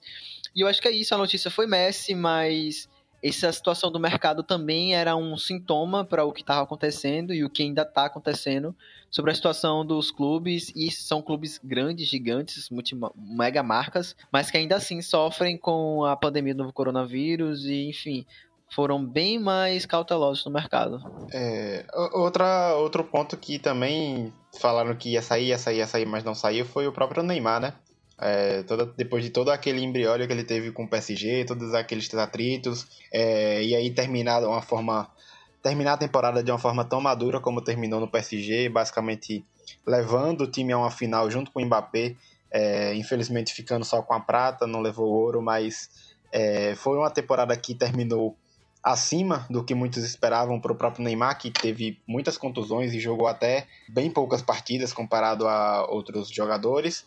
E aí eu acho que o Neymar foi também um nome que muitos falavam que ia sair do PSG, ia sair, ia sair, mas ele acabou meio é, renovando o contrato por mais uma temporada, se não estiver enganado. E aí tá, até então tá nessa luta para a tão sonhada orelhuda, mas segundo Roberto, o PSG não ganha a Champions só na próxima encarnação. A pergunta que fica é: Messi irá jogar pelo Manchester City? Rolou a piada que depois que ele viu a camisa do City, ele desistiu. Se eles mudarem a terceira camisa, talvez role, viu? Messi no Vasco. Tabelinha Messi, Messi, Thales Magno. E Ribamar, minha amiga. Messi dando cruzamento para Ribamar. Que trio de ataque. Ribamar vai dar um título carioca pro, pro Messi. Roberta, eu vou puxar para você, porque assim como o nosso host oficial, Eduardo, você gosta muito de futebol feminino. E aí, acompanhando os noticiários, podcasts de futebol, eu ouvi uma notícia que me deixou muito surpreso e não em uma boa situação, que foi que apenas em novembro de 2020 que a FIFA incluiu o direito de licença maternidade para jogadoras mulheres. Até este ano não existia isso no futebol feminino e agora é que a FIFA incluiu, agora as mulheres podem tirar sua licença legalmente sem represálias dos clubes quando forem mães. É, então acho que cai muito no que a gente costuma bater bastante quando a gente monta um, um episódio de falando sobre o futebol feminino, seja qual ele for, é, e também quando a gente traz algum convidado de algum outro podcast que é focado em futebol feminino. Essa notícia que surpreendeu e, e, que causou essa, essa impressão, acredito que muito porque a gente pensa no óbvio, né? A gente pensa no óbvio, que tipo assim, isso é um direito óbvio, que todo mundo deveria ter. Mas quando a gente para para pensar que, que existe um amadorismo muito forte é, dentro do, da forma como, como dirigentes e governantes e confederações olham para o futebol feminino, fica mais claro por que, que demorou tanto para isso. Acho que vale uma coisa que destaca muito são as jogadoras que esperam se aposentar, se esperam esperam sair da carreira para conseguir ser mães, sabe? É, acho que o, o exemplo mais mais claro de como as coisas funcionam é, no, no, sentido de, de, positivo da coisa foi o que aconteceu com a Alex Morgan. Ela, ela ficou grávida, passou um período sem jogar para cuidar da família e tudo mais. E aí voltou aos gramados recentemente, inclusive jogou cinco partidas pelo Tottenham feminino, é, fez dois gols e já está voltando para os Estados Unidos. É, essa notícia, inclusive, inclusive saiu hoje. Então, é, o caso da Alex é, é, é, muito particular porque ela teve esse suporte, esse aporte por trás dela. Isso não é, isso não, não é convencional, sabe? É, muito dessa, dessa liberdade, dessa, dessa facilidade dela, dela ter tido uh, uma criança e ainda ter voltado a jogar futebol e ter se transferido para um clube grande para jogar futebol é realmente um caso à parte. Porque se você pegar um cenário normal e, e, e convencional, você encontra muito poucas jogadoras que tiveram filhos, que tem, tem, são mães, né? E a maioria delas tiveram que parar de jogar e, e tiveram muita dificuldade para voltar aos gramados. Então, é, a gente olha para uma decisão como essa e pensa, meu Deus, isso é óbvio. Mas quando a gente para para olhar todo o contexto e como, como é complexo ainda é muito complexo é, o cenário de, de, profissionalismo do futebol feminino, é, pelo menos no nosso país, e como ele galga a passos lentos, é, não é uma notícia tão surpreendente assim. Eu, eu só queria comentar que essa licença maternidade, ela não só vale apenas para jogadoras, como para técnicas, membros de, membros de comissões de técnicas dos clubes. Então, ela consegue ser um avanço muito grande dentro da, da legislação, enfim, do futebol para mulheres, então é, tem uma segurança muito maior para essas atletas elas não sejam demitidas ou então que evite contratá-las só pelo simples, fato delas, de enfim, estarem grávidas, por exemplo. Isso também é, é um, um passo pequeno também, mas que mostra uma. Mesmo que em novembro de 2020 ainda a gente presencie isso, mostra pelo menos que está tendo uma mudança, né? Mínima possível. E a Roberta até falou desses dirigentes, esses mandatários aí amadores, eu acho que no futebol para mulheres isso ainda é mais visível, né? Então, ainda tem muita luta por direitos básicos que a gente já vê em outros âmbitos na vida, enfim, na vida social, na, na legislação social, dos direitos trabalhistas como um todo. E aí dá mais segurança também para atleta de poder, enfim, planejar ter um filho, planejar sua vida pessoal de forma muito mais sólida, sendo que ela não fique de mãos atadas caso isso aconteça, enfim, perca o emprego, ou então é, tenha o salário reduzido, ou então seja deixada na geladeira depois. Então, é um avanço sim. E essa notícia me espantou um pouco, porque quando eu vi que era novembro de 2020, eu fiquei que nem Hector, sabe? Novembro de 2020, isso não existe ainda, meu Deus. Mas que bom que agora existe. E para deixar o clima um pouquinho mais leve e acompanhar um pouco a boa notícia, apesar de tardia, por favor, vejam vídeos dos bastidores do Tottenham feminino, que Alex Morgan leva a filha dela para brincar com as, com as jogadoras. São as coisas mais fofas que vocês vão ver no dia de vocês, de verdade. Roberta levantou o astral aí, infelizmente agora eu vou ter que derrubar ele de novo, porque nosso primeiro episódio de dezembro foi por motivos tristes, uma homenagem a Diego Maradona, que nos deixou, deixou o plano terrestre neste ano. E 2020, por conta do coronavírus, foi marcado mais que o normal, né? Por mortes. Não só no mundo do futebol, como um todo. Então a gente aqui deixa nossa homenagem e eu vou citar alguns nomes brasileiros, porque se eu for citar todos os nomes de futebol mundial, vai só um episódio disso, então vou citar alguns nomes brasileiros que faleceram esse ano devido ao, coronavírus ou não, mas de alguma forma foram importantes para o, o brasileiro. O ex-goleiro Valdir de Moraes, Luiz Moraes, também muito conhecido como Cabeção, foi o primeiro ídolo do Corinthians, primeiro goleiro no Brasil a usar luvas.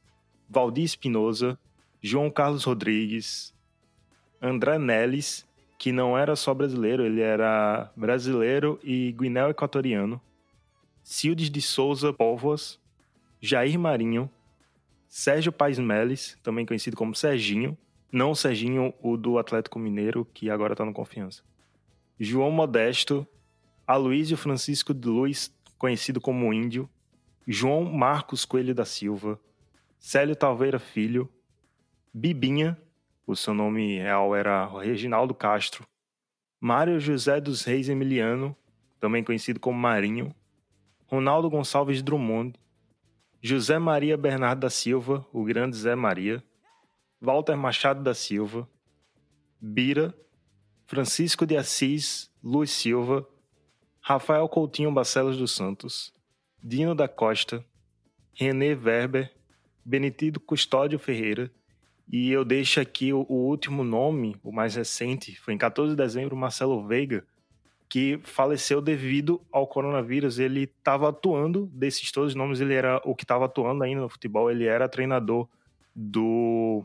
Ele era treinador do, do São Bernardo, estava jogando ainda a Copa do. A Copa não, o Paulistão é, Série A2.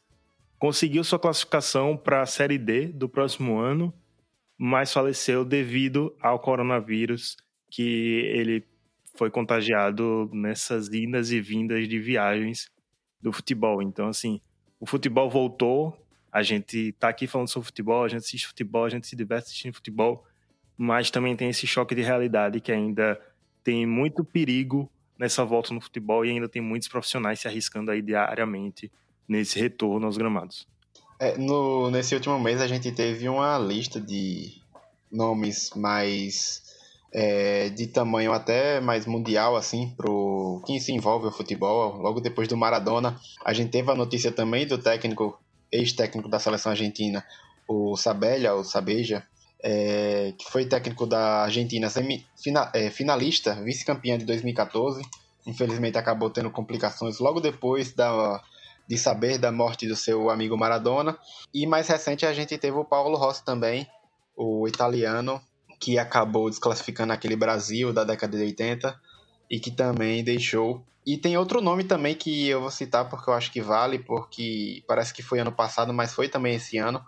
O Kobe Bryant não é do futebol, mas é um cara que ultrapassa limites no esporte, ultrapassou e que infelizmente deixou, acho que um dos nomes de maneira mais trágica que deixou o esporte neste ano, acabou falecendo junto com sua filha enfim, eu acho que esses são, depois de todos esses nomes que a Hector levantou, que também tem toda a sua grande representatividade no futebol brasileiro, eu acho que esses outros nomes também abalaram bastante o mundo nesse, nesse último mês e ao longo desse ano. É, eu não vou deixar um minuto, porque seria muito longo para você que está ouvindo, mas vou deixar aqui alguns segundos de silêncio em respeito a todos esses nomes citados aqui e tantos outros que a gente acabou não citando também.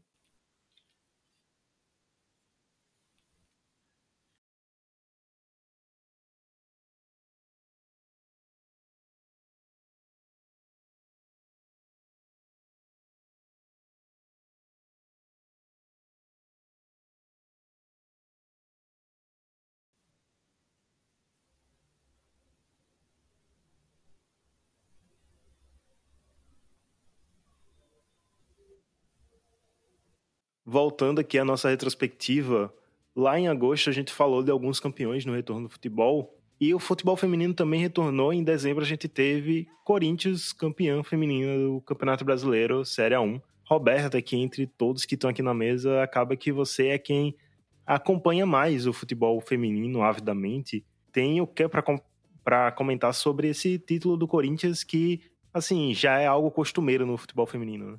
Ah, totalmente, Hector. É, a gente está falando de um time que já era muito forte no ano passado, que já tinham excelentes jogadoras, é, jogadoras de nível de seleção brasileira, e que veio para essa temporada, essa temporada atípica, essa temporada controversa do futebol como um todo, e ainda conseguiu se reforçar, trazer jogadoras de fora do país, falando especialmente de Andressinha. Então, o Corinthians é, é o esperado.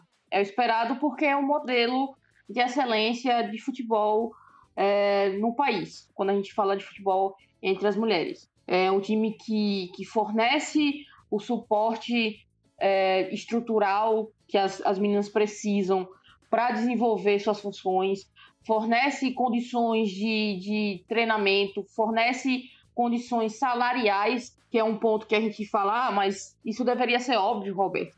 E não é tão óbvio assim. A gente acabou de falar sobre a maternidade, a licença maternidade em novembro só desse ano. Então, é, o Corinthians é excelência dentro do futebol, é o modelo a ser seguido.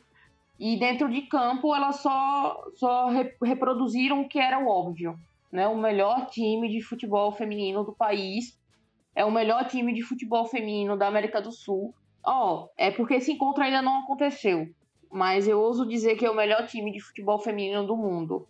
É só porque o Lyon ainda não teve, não teve coragem de encarar as meninas do Corinthians. Eu, eu acredito muito nisso, porque eu acredito que o Lyon ia levar um pau do Corinthians. E, e é basicamente isso. É que tô dentro do cenário do futebol feminino, algumas boas surpresas, alguns times que, que chegaram bem né, nessa, nessa reta final aí do futebol.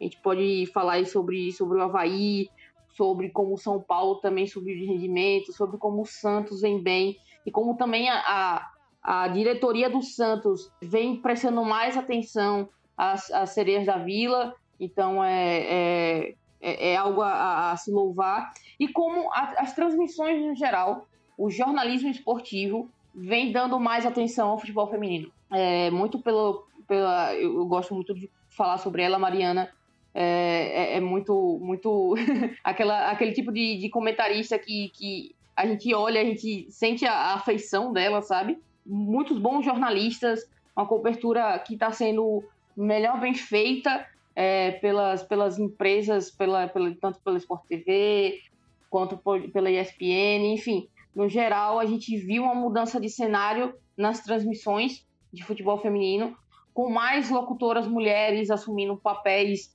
importantes na transmissão. Então, é um ano atípico, claro, que a gente viu muitas dificuldades sendo apresentadas no cenário de futebol, mas que a gente também viu algumas boas evoluções e algumas, alguns bons trabalhos que já estavam sendo feitos, sendo melhor lapidados e dando resultado. Então, é, de fato, foi um ano, eu, eu diria que com saldo muito positivo para o futebol feminino e coroado sempre com, com, essa, com esse Corinthians, que é, para mim, um dos melhores times femininos que a gente já teve é, acesso, já pôde ver.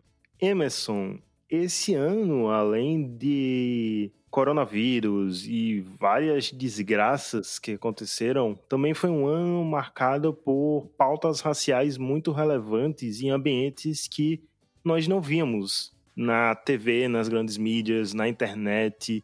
A própria NBA rolou boicote por conta disso e não foi diferente no futebol. Tanto que a gente, é, se autorreferenciando de novo aqui, lançou dois episódios sobre isso esse ano. O episódio 74, Racismo Além do Campo, e o episódio 85, O Posicionamento de Jogadores Negros no Futebol. E são dois episódios que eu gosto bastante das discussões que a gente fez. E são dois episódios que também refletem, são duas discussões que refletem um avanço que a gente teve esse ano nas discussões entre os jogadores a gente vê jogadores cada vez mais posicionados. Lá na introdução do episódio eu comentei sobre nesse último final de semana, o caso que teve com o Gerson, que lá no campo não teve todo esse apoio, mas depois teve jogadores que apresentaram apoio a ele, os clubes postaram nas redes sociais. Assim, a gente sabe que alguns postam só por postar, mas o Bahia já, já demitiu o Mano Menezes, já afastou o, o jogador que ofendeu o Gerson.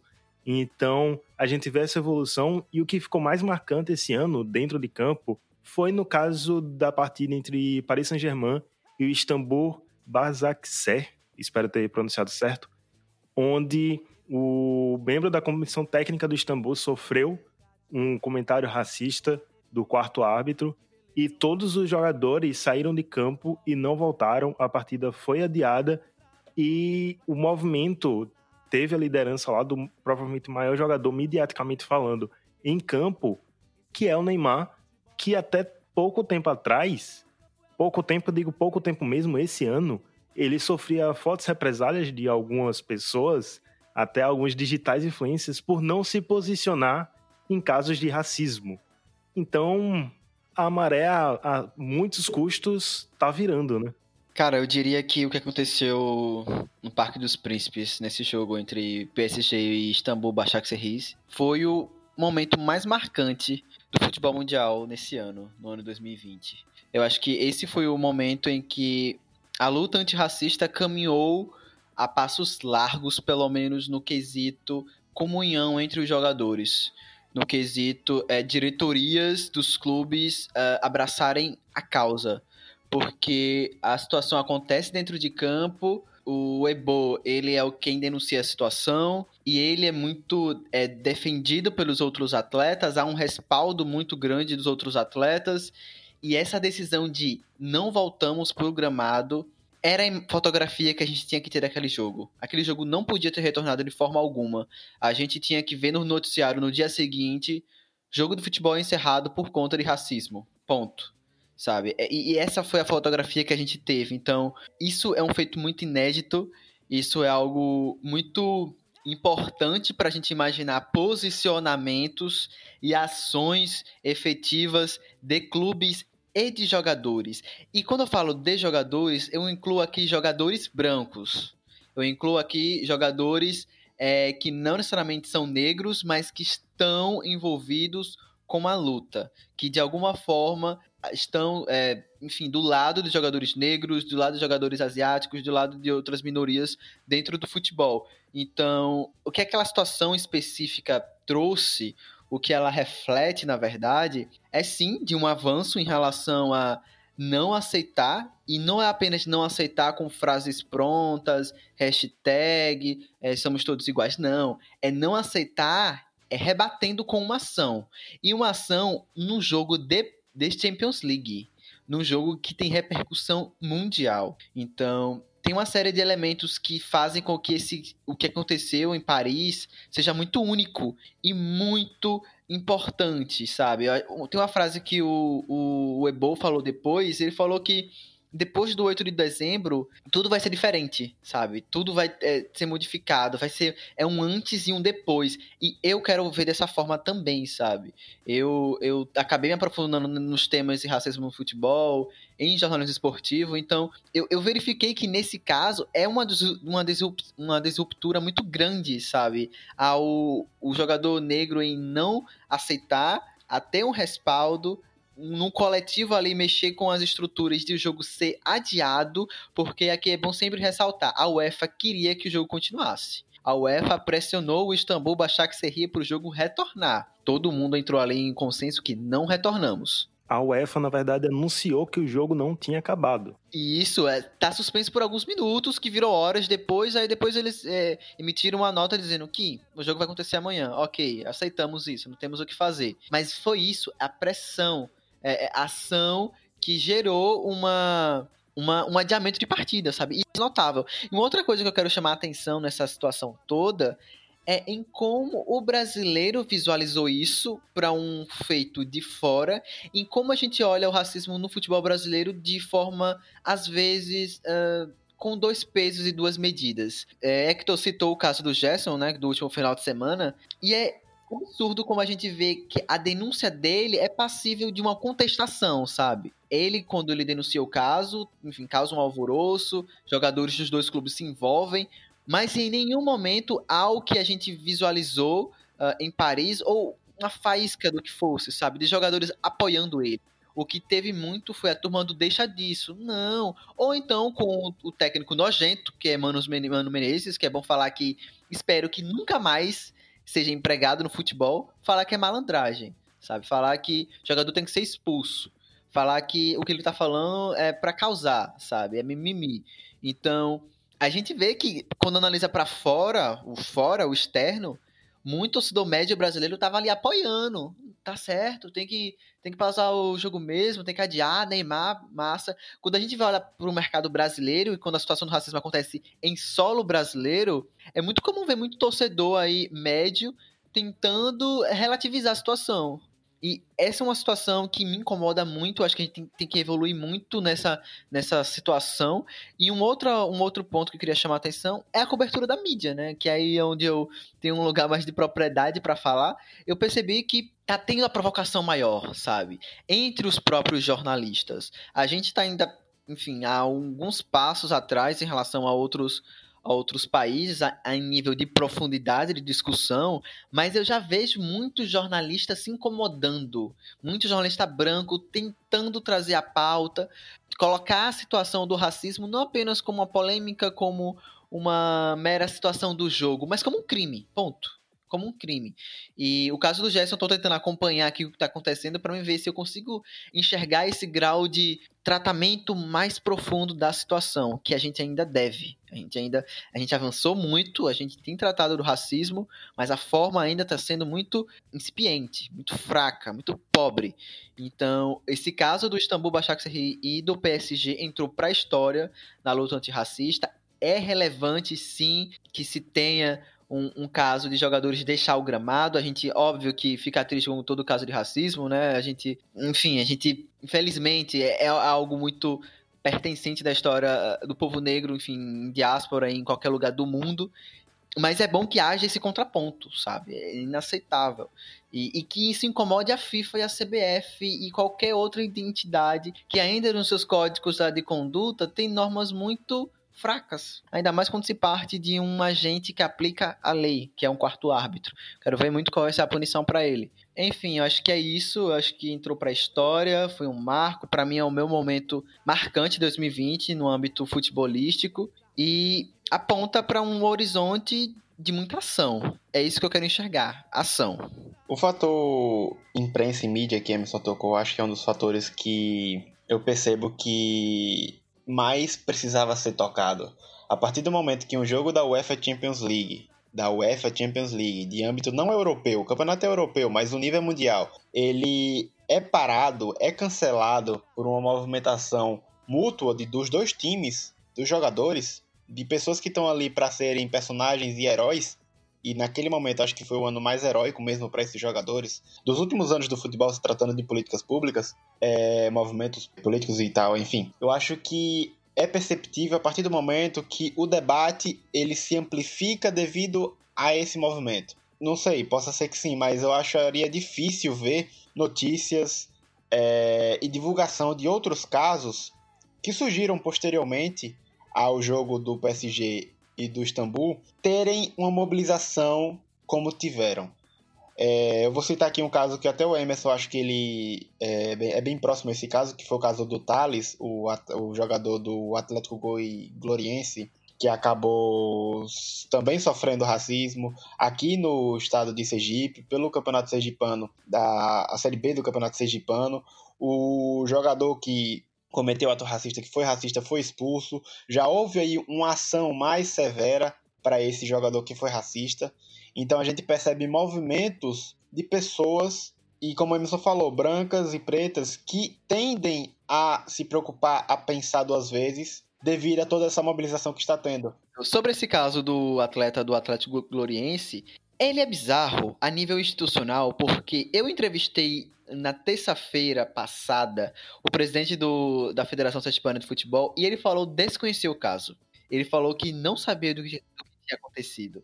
E aquilo, quando ele falou isso para mim, eu, cara, você rege a principal federação, a principal instituição que controla o futebol do estado. Se você, que é o presidente, desconhece, como vai haver uma medida mais eficaz e mais energética contra esse atleta e contra o racismo como um todo no âmbito do futebol sergipano? A MPF agora que abriu um solicitou, na verdade, a investigação sobre o caso porque saiu na súmula. Mas se fosse depender da instituição, não iria acontecer nada, porque eles não sabiam. Discussão de racismo passa por instituições e estruturas. Não dá para discutir racismo no futebol, racismo em qualquer outro, é, enfim, âmbito, se não passar pela estrutura. Se as estruturas são as mesmas, as medidas elas não vão dialogar, elas não vão é, serem eficazes o, o suficiente para combater o racismo. Ponto. E tipo, institucionalmente e estruturalmente falando, estamos muito aquém do que devíamos estar, principalmente a nível CBF ou a nível de outras organizações é, do futebol brasileiro. Então, A situação é complexa, mas situações como que a gente viu em Paris dão uma luz e dão uma esperança de que uh, ações mais potentes vão ser construídas no futebol. E isso conversa, Emerson, com o que você falou de repercussões diferentes quando acontece lá na Europa, quando acontece aqui no Brasil, e não só dentro de campo, né? Não só no futebol, né? É só a gente olhar, por exemplo, para os protestos do Black Lives Matter, quando estava rolando lá nos Estados Unidos, todo mundo, ah, é isso mesmo. E quando eu falo todo mundo, não estou falando nem da mídia, estou falando de algumas pessoas também que diziam apoiar o, as manifestações antirracistas. É isso mesmo, tem que ir pra rua, tem que protestar, quebrar tudo, sei lá o quê. Quando chega no Brasil, por exemplo, que teve o caso do Carrefour, que teve manifestações onde quebraram o, o Carrefour em desprezo, porque nota de repúdio não adianta de nada, aí todo mundo ficou, ah, mas e as pessoas que trabalham no Carrefour? Ah, mais isso, ah, mais aquilo, ponderando. Velho, não tem mais o que. Nunca teve o que ponderar racismo, mas a gente já passou do nível de se pensar em ponderar racismo. Quem sofreu racismo é quem sabe que tá sofrendo. Então, tu, principalmente se tu é branco, só cala a boca e ouve. E no máximo, tenta ajudar de alguma forma. E depois desse desabafo, vamos terminar o nosso ano com coisa boa. Ou não.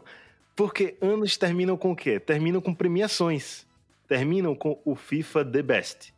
Então, como a gente está muito avançado no tempo aqui, eu selecionei três categorias, três categorias que eu selecionei aqui com principais. Eu vou jogar cada uma para um integrante daqui e vocês me falam rapidamente comentários sobre isso, começando com nossa querida Roberta. Roberta, sucintamente, comente sobre Lucy Bronze, jogadora do Manchester City, escolhida como a melhor jogadora do mundo? Olha, é... para começo de conversa, ela não foi nem a melhor jogadora do Lyon na temporada. Além de tudo, se transferiu para o Manchester City, um time ok, na Inglaterra vem bem, mas também não é o destaque do time. E aí a gente para para olhar a temporada de Penille Harder, de Renard, de Miedema, e a gente vê o quão absurdo é Lucy Bronze ter sido eleita a melhor jogadora do mundo. Estamos falando de Penille Harder, que jogou o fino da bola. Então, assim, para mim, é, além de, de Bronze ser uma jogadora que não, for, não é a melhor técnica, não, não tem uh, o melhor futebol, é, do top 3, nem deveria estar no top 3, sendo bem honesta. Ainda é uma pessoa, assim, bem, como eu posso dizer, né? Uma pessoa não tão legal, né? Uma escrota. Então, assim, para mim é, é um, um, dos maiores erros dessa premiação do The Best, de longe. É, até, parece que a galera não, não, não tem muita noção quando vai votar, porque não faz sentido, não faz o menor sentido.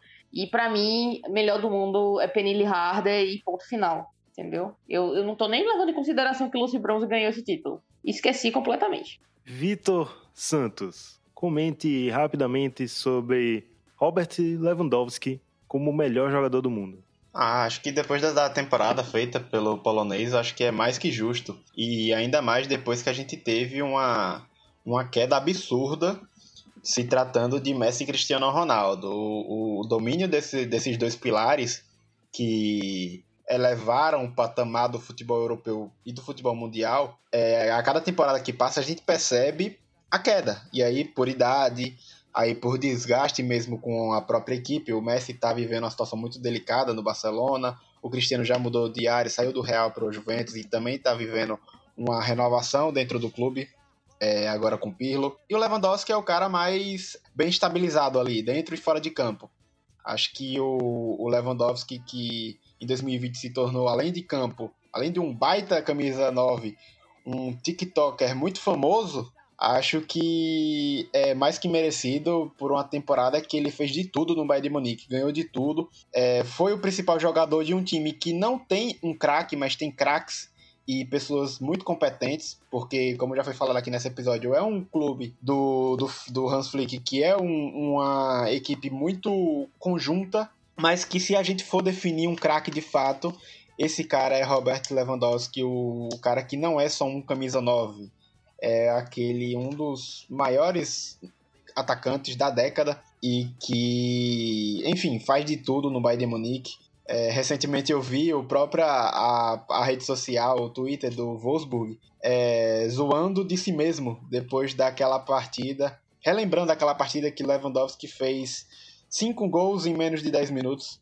É, é só para mostrar mesmo o poder de Lewandowski. Que, é, desculpa se você vir falar com história de que a ah, Robert Lewandowski fez o que fez porque joga na Bundesliga que tem uma.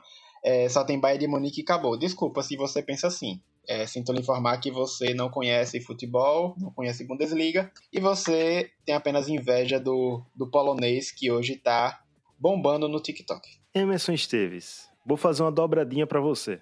Melhor torcedor, pernambucano Marivaldo Francisco, torcedor do esporte, que todo jogo andava 60 quilômetros a pé para assistir o seu clube no estádio. E comente também com o Neymar fora dos três finalistas e não só isso. Só teve sete votos como o melhor do mundo, tendo, para mim, mesmo com as várias lesões, uma das melhores, um dos melhores anos da sua carreira. Cara, tá muito evidente que o Neymar tá sendo boicotado de alguma forma, né? Porque eu acho que a temporada dele, que era eletiva para esse ano, foi muito boa, mesmo tendo um número de jogos muito menores do que os outros concorrentes. Então, a nível de atuação, de entrega, de resultado e de, atua e de números, gols, assistência, eu acho que ele merecia fácil uma nomeação no top 3. Eu sinceramente acho, não sei não consigo identificar o porquê é, ele não foi tão abraçado assim por jornalistas que não recebeu votos, inclusive por mídia não recebeu votos, e recebeu o voto do capitão da Coreia do Norte, né? É, é questões pra gente trabalhar, porque eu acho que ele, há um bom tempo, e nessa temporada ele foi muito bem, só que ele não agrada, cara. Eu acho que ele não agrada. E eu não consegui ainda identificar apenas um fator que faz com que ele não seja nomeado o melhor do mundo e que ele ganhe, porque essa temporada ele merecia bastante. Não veio o título com o PSG, mas veio boas atuações e muita entrega dentro de campo, né? Ele carregou o time nas costas, né? Junto com o Mbappé, vamos ser sinceros. E o título Lewandowski acabou, só pra comentar, ficou pesando por causa também do título do Bayern de Munique, né? Acho que se o Bayern não tivesse conquistado os títulos, dificilmente ele teria levado a melhor.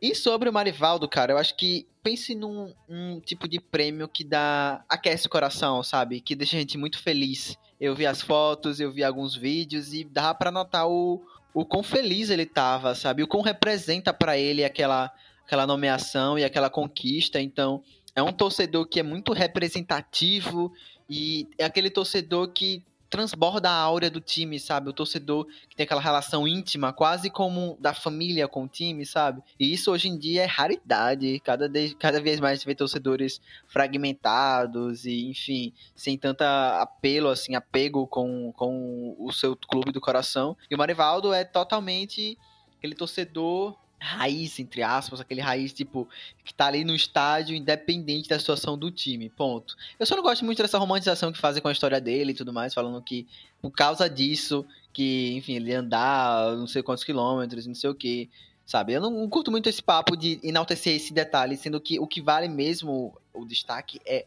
o quão ele é a alma do esporte, sabe? O quão ele representa o clube pernambucano. E eu fiquei muito feliz muito feliz de verdade. Foi, acho que foi, foi a premiação que eu mais fiquei contente, sabe? Que eu fiquei tipo, poxa, esse cara merecia mesmo, sabe? Tô felizão por ele. E eu acho que é isso. Pelo menos aquece o coração e eu tô adorando comentar isso porque eu vou acabar o podcast pelo menos feliz. É, amigo, mas aí eu, eu quero deixar aqui, é, da mesma maneira que Neymar não ficou entre o top 3 do mundo e Salah não ganhou a, o, o título de melhor do mundo no ano que disputou, a gente tem uma resposta muito clara para isso. É só a gente que. A, a maioria das pessoas que não vê. A FIFA é claramente eurocêntrica, para não dizer racista. Mas já dizendo, a FIFA é racista, obviamente, porque o Neymar merecia o top 3 do mundo. Não tenho o que falar. Ele merecia estar no top 3 do mundo. Assim como eu acredito fielmente que, que Salah merecia o título de melhor do mundo naquele ano. Não, em relação ao Neymar, o que me assusta é em relação à mídia não ter voltado nele, sabe? Jornalistas não terem voltado. Isso que eu fico tipo, o porquê disso, sabe? O que tá faltando ainda para ele valer um voto dessa galera, sabe? Porque ele já atingiu tudo, sabe? Conquistou tudo, só falta uma Copa do Mundo.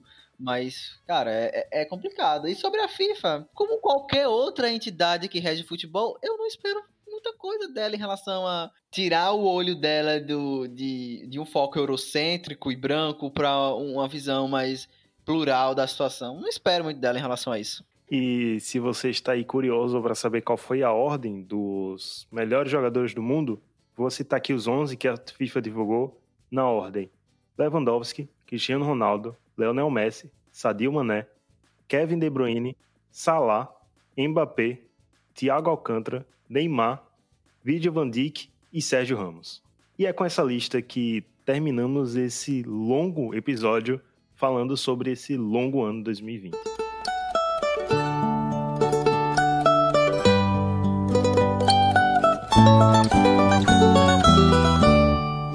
É isso aí, eu espero que vocês tenham gostado desse episódio, provavelmente o episódio mais longo da história do 45 de acréscimo, sem a presença do cara que esteve mais presente na história do 45 de acréscimo. Então aqui eu deixo nosso beijo, nosso abraço para Eduardo. Dudu, eu sei que você está ouvindo, então sentimos sua falta.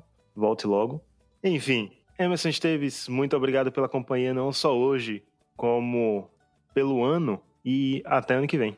É isso, cara. Acho que finalmente a gente pode falar que vamos superar 2020 em calendário, né? Porque eu acho que emocionalmente, psicologicamente, a gente não vai se parecer ano tão cedo. E eu tô bem, falando bem sério para vocês, estou cansado, sabe? Eu tô cansado de, de viver no Brasil, eu tô cansado de ser brasileiro. Exausta. Exausto, sabe? E acho que essa pausa que a gente vai dar aqui agora e tal. Então a gente já, já fiquei ciente que esse é o último episódio do ano e a gente vai dar aquele breakzinho pra gente descansar e ficar mais. voltar com um gás maior. E para você que ouviu até agora, parceiro, parabéns, você é um campeão, um vencedor, entendeu? Deus dá asas para você. E é isso, esse tempo faz o dia 2020 como é, que tu falou. E eu vou citar de novo isso que em off eu falei. Hoje foi um dia inédito na história da humanidade, entendeu? Júpiter e Saturno se alinharam, parceiro. Isso vai acontecer em 2080. A gente tá gravando esse episódio hoje, então eu tô acreditando que isso é um, um sinal, sabe? De que isso aqui é feito com o coração e, e que vocês vão gostar. É isso. Eu, tô muito emocionado porque é o último episódio do ano, gente. Eu acho que é isso. Eu vou sentir saudade de vocês, pô. Até, eu falar até semana que vem, tá vendo? Até ano que vem, gente. Beijo. Roberta, pegando a vibe desse Emerson Good Vibes, desse Emerson Astral. Muito obrigado pela companhia. Feliz Natal e até ano que vem. Muito obrigada pela companhia de sempre, Hector. Mesmo quando você não está com a gente nas gravações, você está nos nossos corações, porque você é um editor perfeito, uma pessoa perfeita. É... E é isso, galera. Muito obrigada também, Emerson, Victor, é, vocês são companheiros é, excepcionais. É, a gente é, o que eu costumo falar, o 45 de acréscimo é muito mais que um podcast. A gente de fato, nós somos de fato amigos. A gente, a gente se preocupa um com o outro e a gente sabe o quanto esse ano foi difícil. É, cada um com sua particularidade, com, com seus, suas questões pessoais. Mas a gente está sempre aqui tentando fazer o melhor para você que está nos ouvindo até então. Então, espero que você tenha curtido esse episódio que esteja preparado para a nova temporada do 45 de acréscimo em 2021. A gente promete algumas coisinhas especiais em 2021. É, a gente sempre pensa em melhorar e é isso aí. Muito obrigada também a Dudu, que não está por aqui, mas com certeza está nos ouvindo. Apesar da gente fazer toda essa zoação, a gente não vive sem Dudu. Ele é um cara excepcional também. Te amo, mozão. É, nós, nós, nós te amamos, nós sentimos sua falta nesse episódio mas sabemos que você está aí do seu ladinho, cuidando da gente, torcendo pela gente. E que é isso, pessoal. É ótimas festas, ótimo final de ano. Por favor, tomem cuidado, ok? Nada de aglomerar. Curtam com sua família na, no, na medida do possível, com o cuidado é, necessário. E é isso, nos vemos próximo ano, né? Com muito mais comentários polêmicos, clubismo e Emerson sendo sentimentalista. É isso, pessoal. Vitor Santos, aí direto da cidade natal de Diego Costa. Se dirigir não beba, se beber não dirija. Feliz Natal, feliz Ano Novo. Obrigado pela companhia e até ano que vem. Até ano que vem, meu time. É... Eu costumo mandar um cheiro para todos, mas um cheiro individual para você, Hector, um cheiro para Roberto, um cheiro para Emerson, um cheiro para Dudu, um cheiro para essa equipe que é gigantesca, que é, mesmo com tanto, tantos loops e tantos plot twists e tantas é, bagunças nesse ano, a gente conseguiu mais uma vez finalizar. Eu vou chamar de temporada, eu gostei dessa nomenclatura que a Roberta fez. Conseguimos finalizar mais uma temporada do 45, que é um baita de um time aqui. E que, mais uma vez, é, deu um show de bola. É, mesmo com tantos detalhes, com tantas minuciosidades. Nesse ano atípico, né? Porque um ano que começa com a galera preocupada em saber se 2020 já era uma nova década ou se ainda era a mesma década, certamente não era um ano para se esperar muita coisa. Mas certamente 2021 está aí para melhorar nossas vidas e você que está aí dizendo que deixe disso, deixe de ser otimista, a gente tem que ser, cara. É, mudança de ano é renovação. E como eu falei, não pule 7, pule 14. Não vista branco, vista o arco-íris, porque 2021 precisa de muitas orações, muitas rezas. E é isso. Um, um forte cheiro, um grande abraço, um Feliz Natal, é, se delencie no Peru e até mais. tinha que ter. A conta piada de Dudu tinha que estar aqui. Dudu, eu senti Dudu aqui. É, o Peru e o abdômen do, Gore, do Goretzka. Exatamente, exatamente.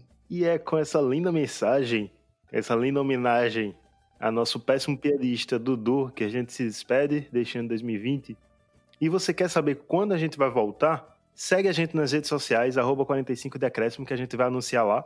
Se assinar o feed do 45 Decréscimo no seu agregador de podcast favorito, você também saberá. A gente está em, todos, a gente está hospedado no Anchor, mas estamos no Spotify, no Apple Podcasts, no Deezer, na Aurelo, no Cashbox, onde você pensar aí, a gente tá. Feliz Natal, feliz Ano Novo, tenha cuidado, como Roberta disse, não se aglomere, troca seu álcool pelo álcool em gel, é, use máscara, se você tá saindo pra rua ainda, tente não visitar a vovó e o vovô para ficar bem, todo mundo saudável, pra gente aproveitar 2021 e outros anos com a família toda reunida. É isso aí, até ano que vem e tchau, tchau.